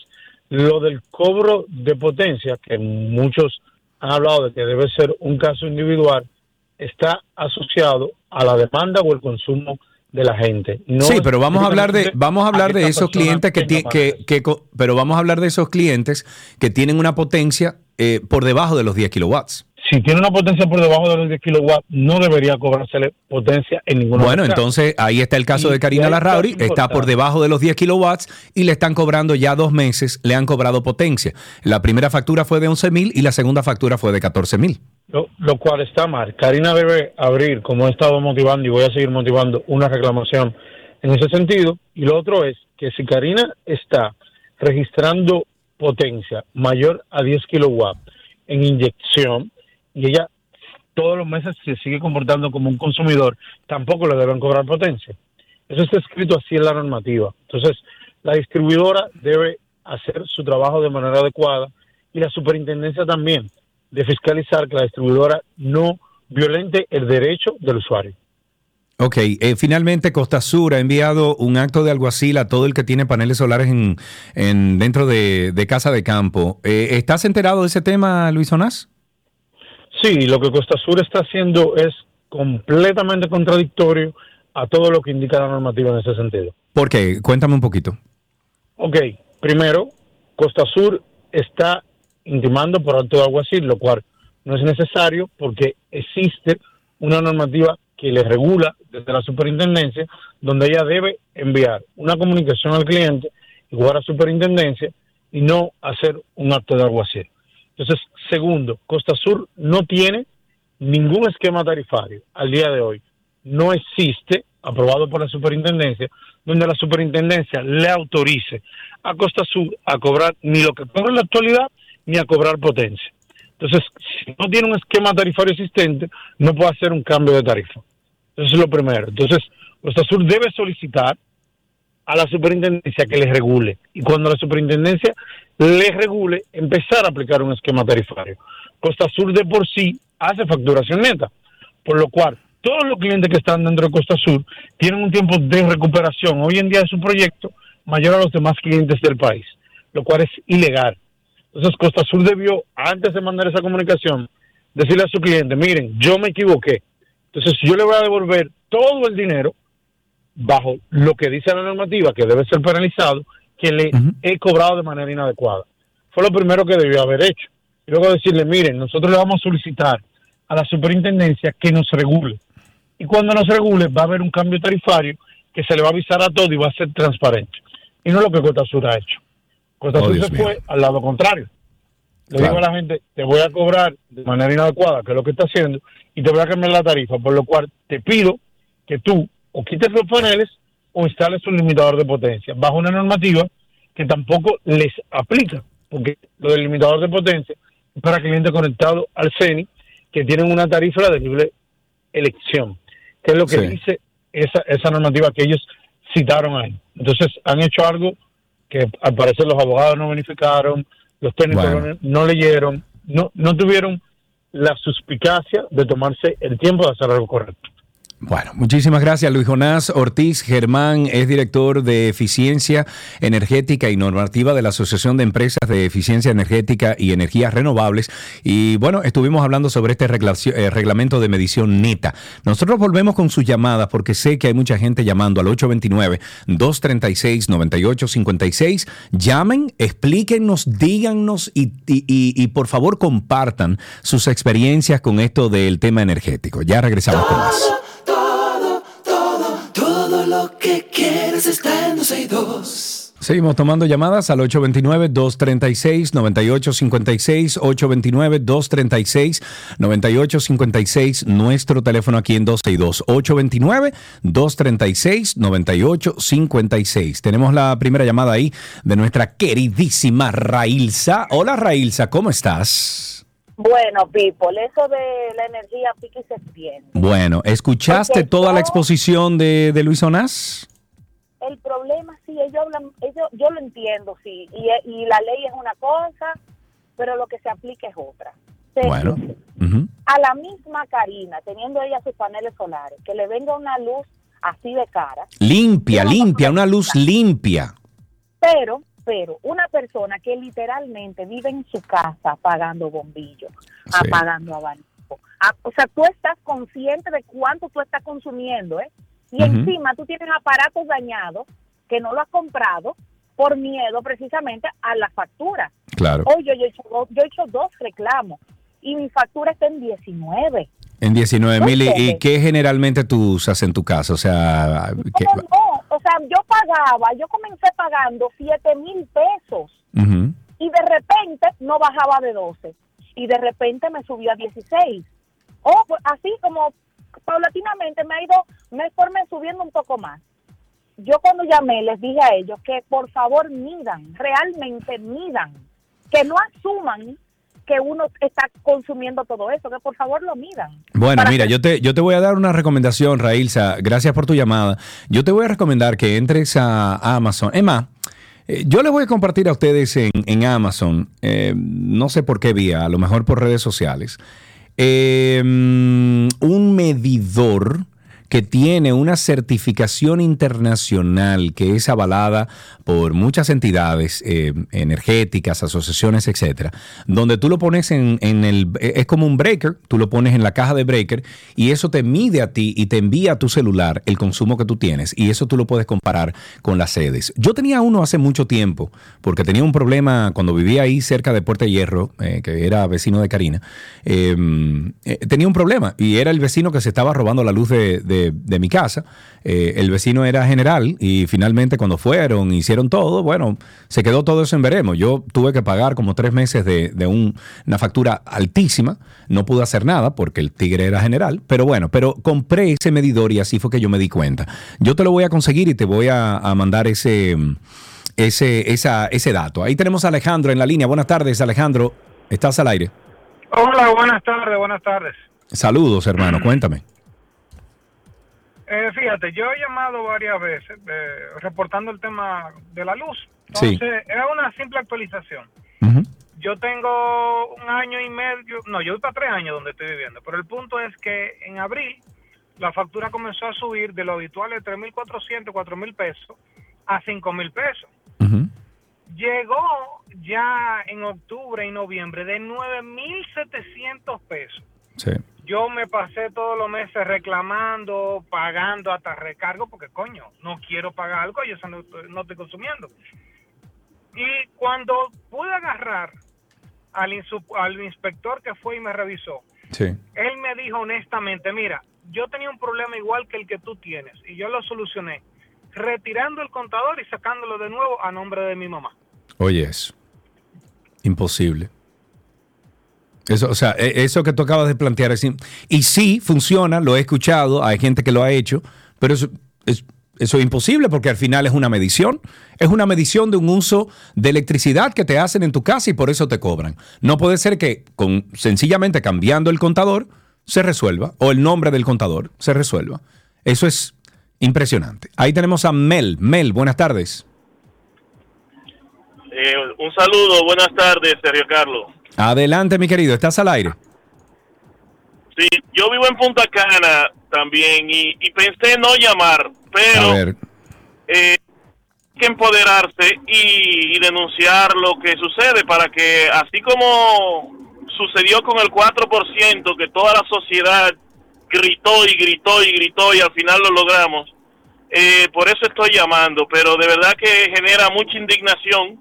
Yo hace como 10 años compré mi sistema de paneles solares en, en Pueblo Bávaro.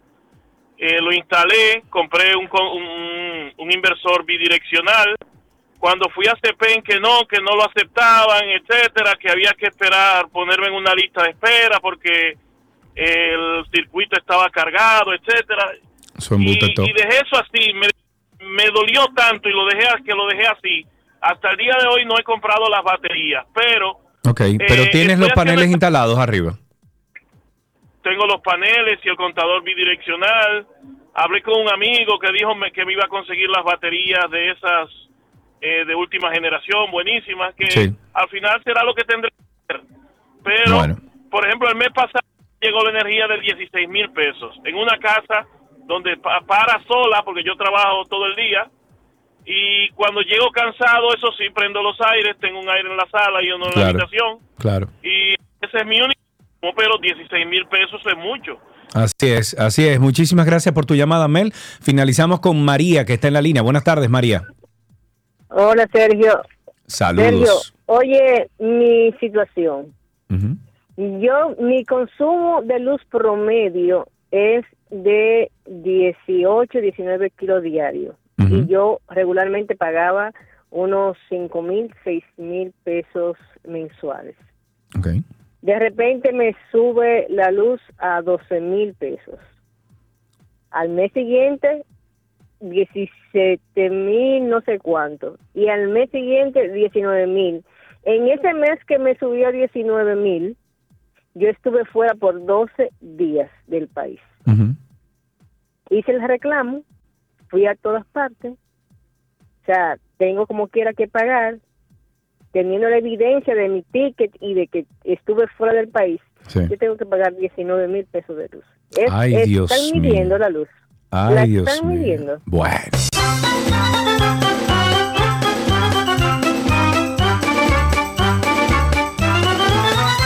Para finalizar, yo entiendo que el tema energético se le está yendo de la mano a este gobierno del PRM. Yo espero, el presidente, no sé si ustedes saben que Luis Abinader formó parte de la eh, Corporación Dominicana de Electricidad, la CDE, eh, eso fue en el año 2001, por ahí 2002, fue en el gobierno de Hipólito. Es un hombre que sabe de temas energéticos, es un hombre que, eh, matemático, financiero, o sea, sabe de economía.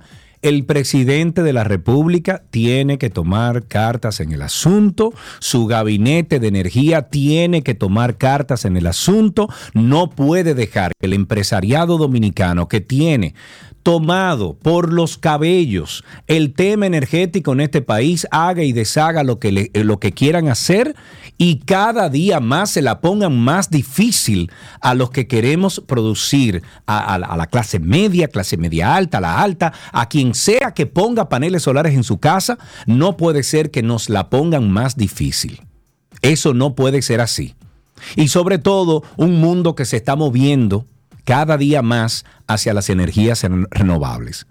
O sea que, por favor, si alguien del gabinete de energía está escuchando este programa, si usted conoce a alguien de ese gabinete, dígale que por favor escuche las plegarias de esta ciudadanía que lo que quieres es un respiro y todos los días más nos la ponen en China en todos los sentidos. Ahora entonces también nos quieren cobrar por utilizar el sol. Óyeme, qué barbaridad, men.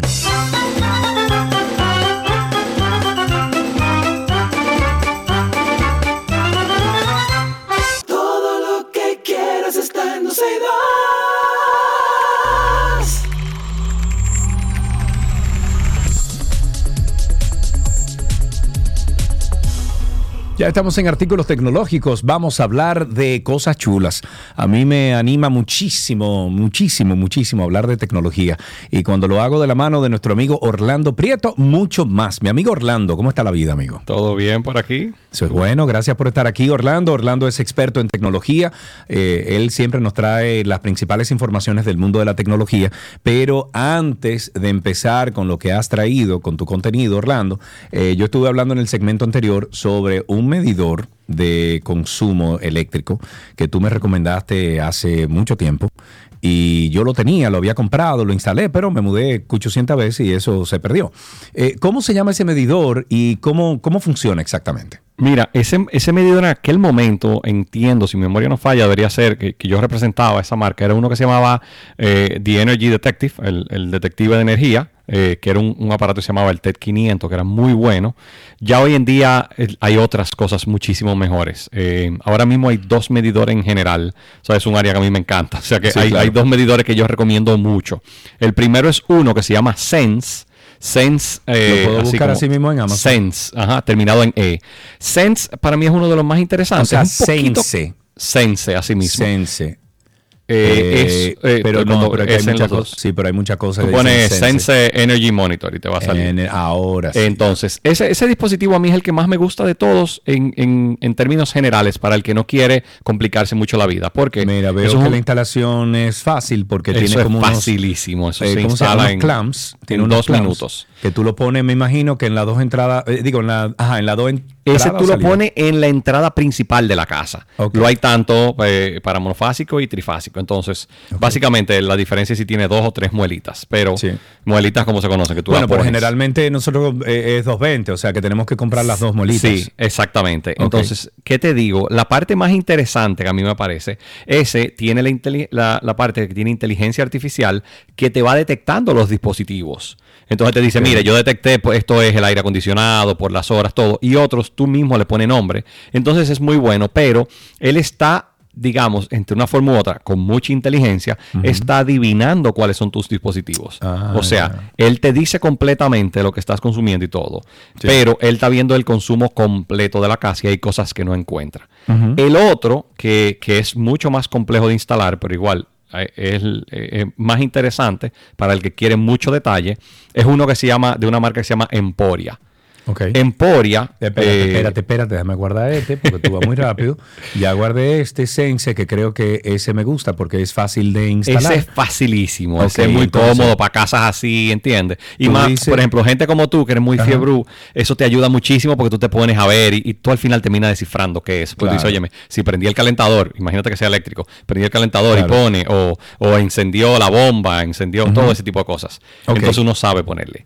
El Ok, otro, bueno, que es mírame, eh, Emporia. Fernando Santos Bucarelli, que está escuchando el programa, me dijo que Emporia es mejor, el que tú estabas mencionando ahora. Sí, Emporia es mejor. ¿Qué me pasa a mí personalmente? Emporia, a las personas que lo he recomendado, he tenido personas cercanas que me dicen, óyeme, eso es un lío de instalar. Ah. por mil cosas. Depende si la caja es pequeña. ¿Qué pasa? El Emporia, yo, yo tengo Emporia en particular y a mí me gusta mucho. Porque Emporia, para que entienda la diferencia, Emporia tiene la ventaja, viene con múltiples sensores, viene de 8, de 16. Y la ventaja es que tú puedes tener el consumo por circuito de tu casa. No quiero, Entonces, yo quiero, yo quiero el consumo total. Sí, ¿Qué pero yo pasa? quiero el consumo total, no me complique la vida. Eh, cuando te digo, estos son instalaciones, lógicamente estas instalaciones lo ideal es que te la haga una persona con conocimientos eléctricos, Nah. lo ideal es un eléctrico, Nah. pero en el caso de Emporia me ha pasado aquí, mucha gente que tiene, Sí. por ejemplo, las cajitas eh, de breakers, las europeas, como aquí la conocen, son las tapas plásticas, no la tapa metálica que todo el mundo ha tenido toda la vida atrás de la nevera, en el área de servicio. Aquí Ujú. está muy de moda, hace muchos años ya, las cajas eh, europeas.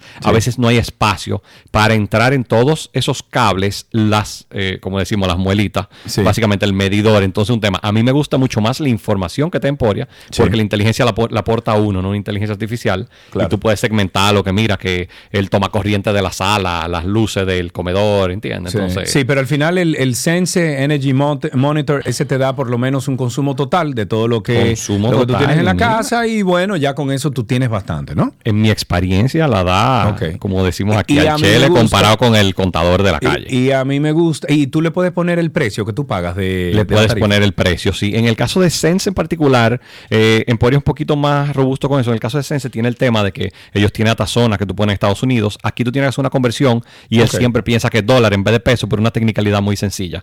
Que a veces yo lo que hago es que me vuelo un cero y, y el número, tú sabes que le tienes que agregar un cero al Sí, sí, final. claro. Eh, la tarifa en vez de tú poner, eh, si son, eh, voy a poner un número redondo, imagínate que sean 10 pesos, tú Ujú. pones un dólar en vez de 10 pesos y tú sabes que le tienes que poner un cero. Claro, Pero funciona, claro. funciona súper bien.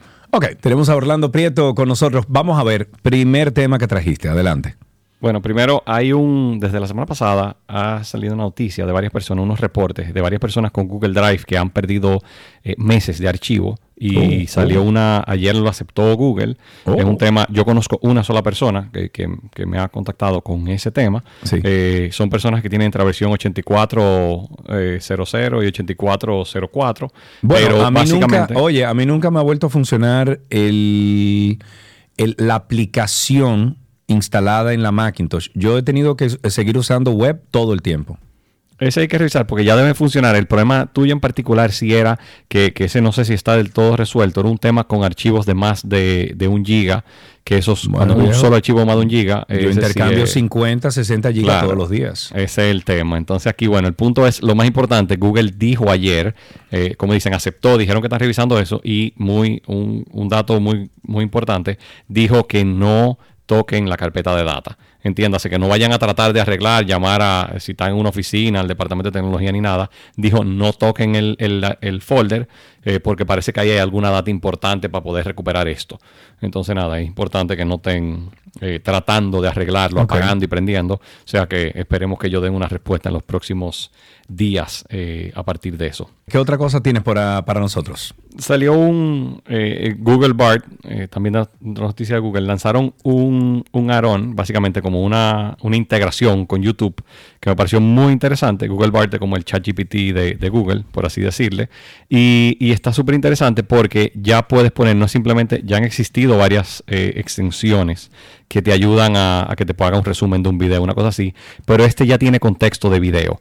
Entonces técnicamente puede consumir el video en poco tiempo y uno de los ejemplos más interesantes que vi, por ejemplo, es un tema de una receta y tú le puedes decir, dame los ingredientes y tú en vez de tener que mirar 15 minutos de video, eh, que tú sabes que a veces duran 5 Sí, minutos sí, haciendo sí, una introducción, te puede decir los ingredientes, te puede decir, mira, enséñame la parte donde es, eh, eh, donde está algo en particular, cómo lo cocinó, entonces ya tiene contexto muchísimo mejor.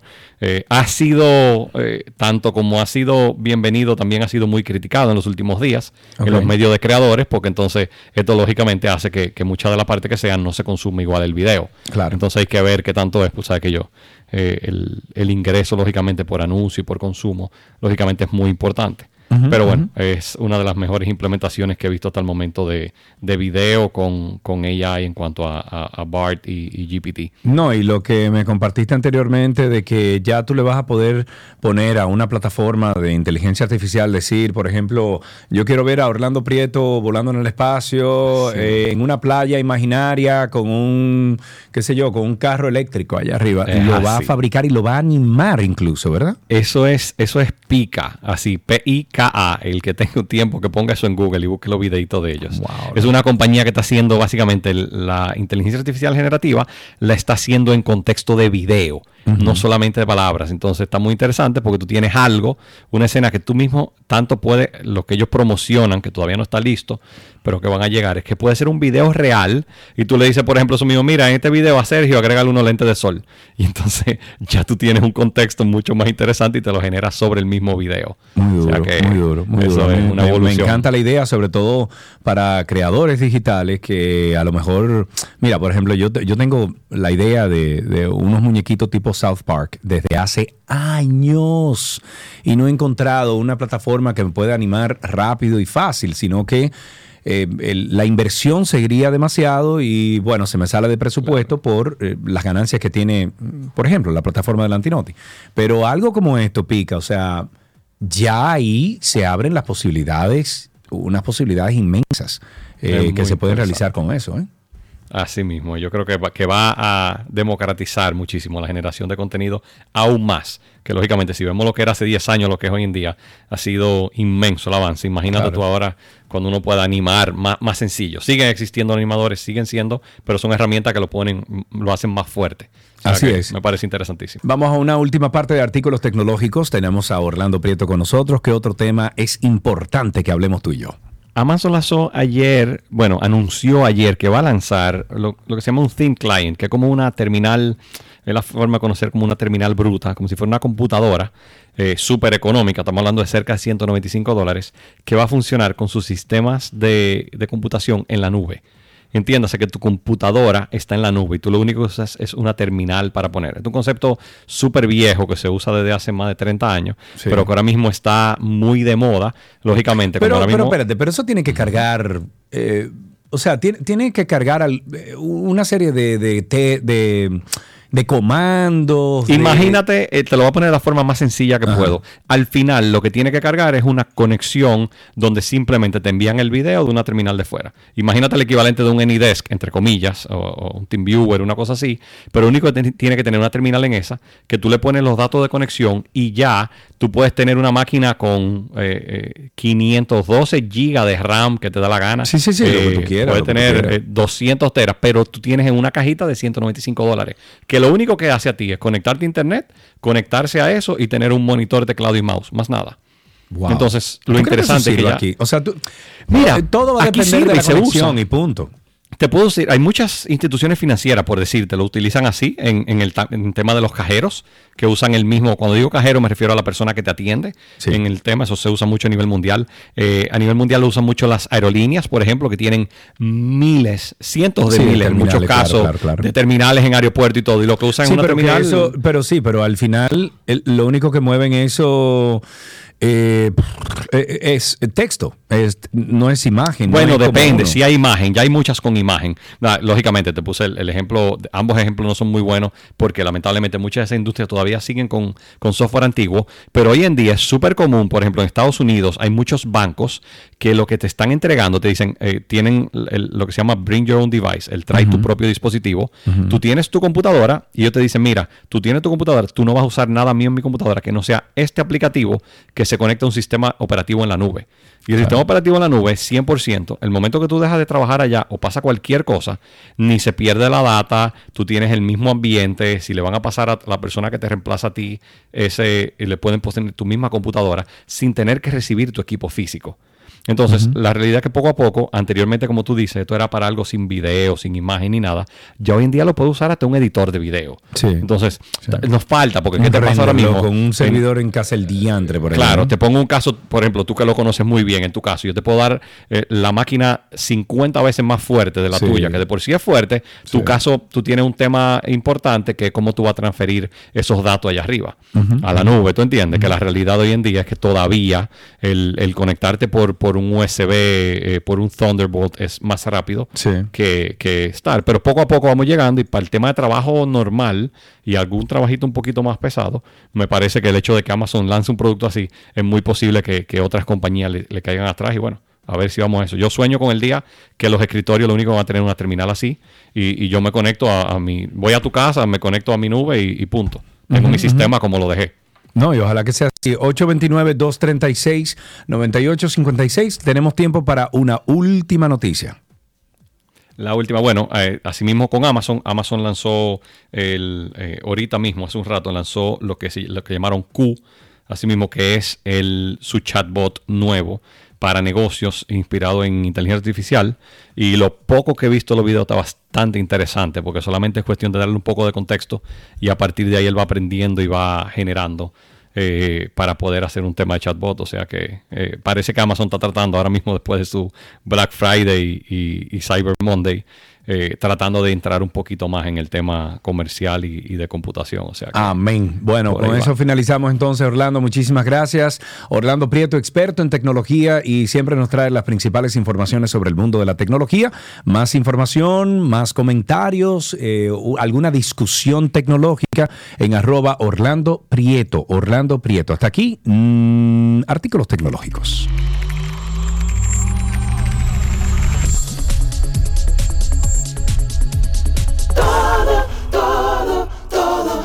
Todo lo que quieres está en 262.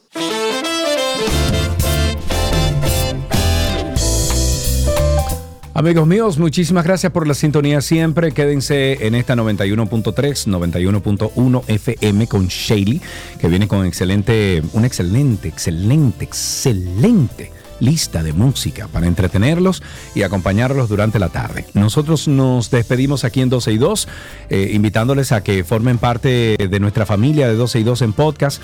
Eh, ustedes buscan ahí en, en, Google, ponen Karina y Sergio After Dark y Karina y Sergio 12 y 2 y ambos eh, podcasts le van a salir. Suscríbanse a ambos y estaremos conectados. También está la página web 12y2.com, 12y2.com. Pórtense bien amigos, anden por la sombrita, que ahí viene Navidad. Ojalá que no dejen algo. Ya, ni nadie me va a dejar nada. Hasta mañana.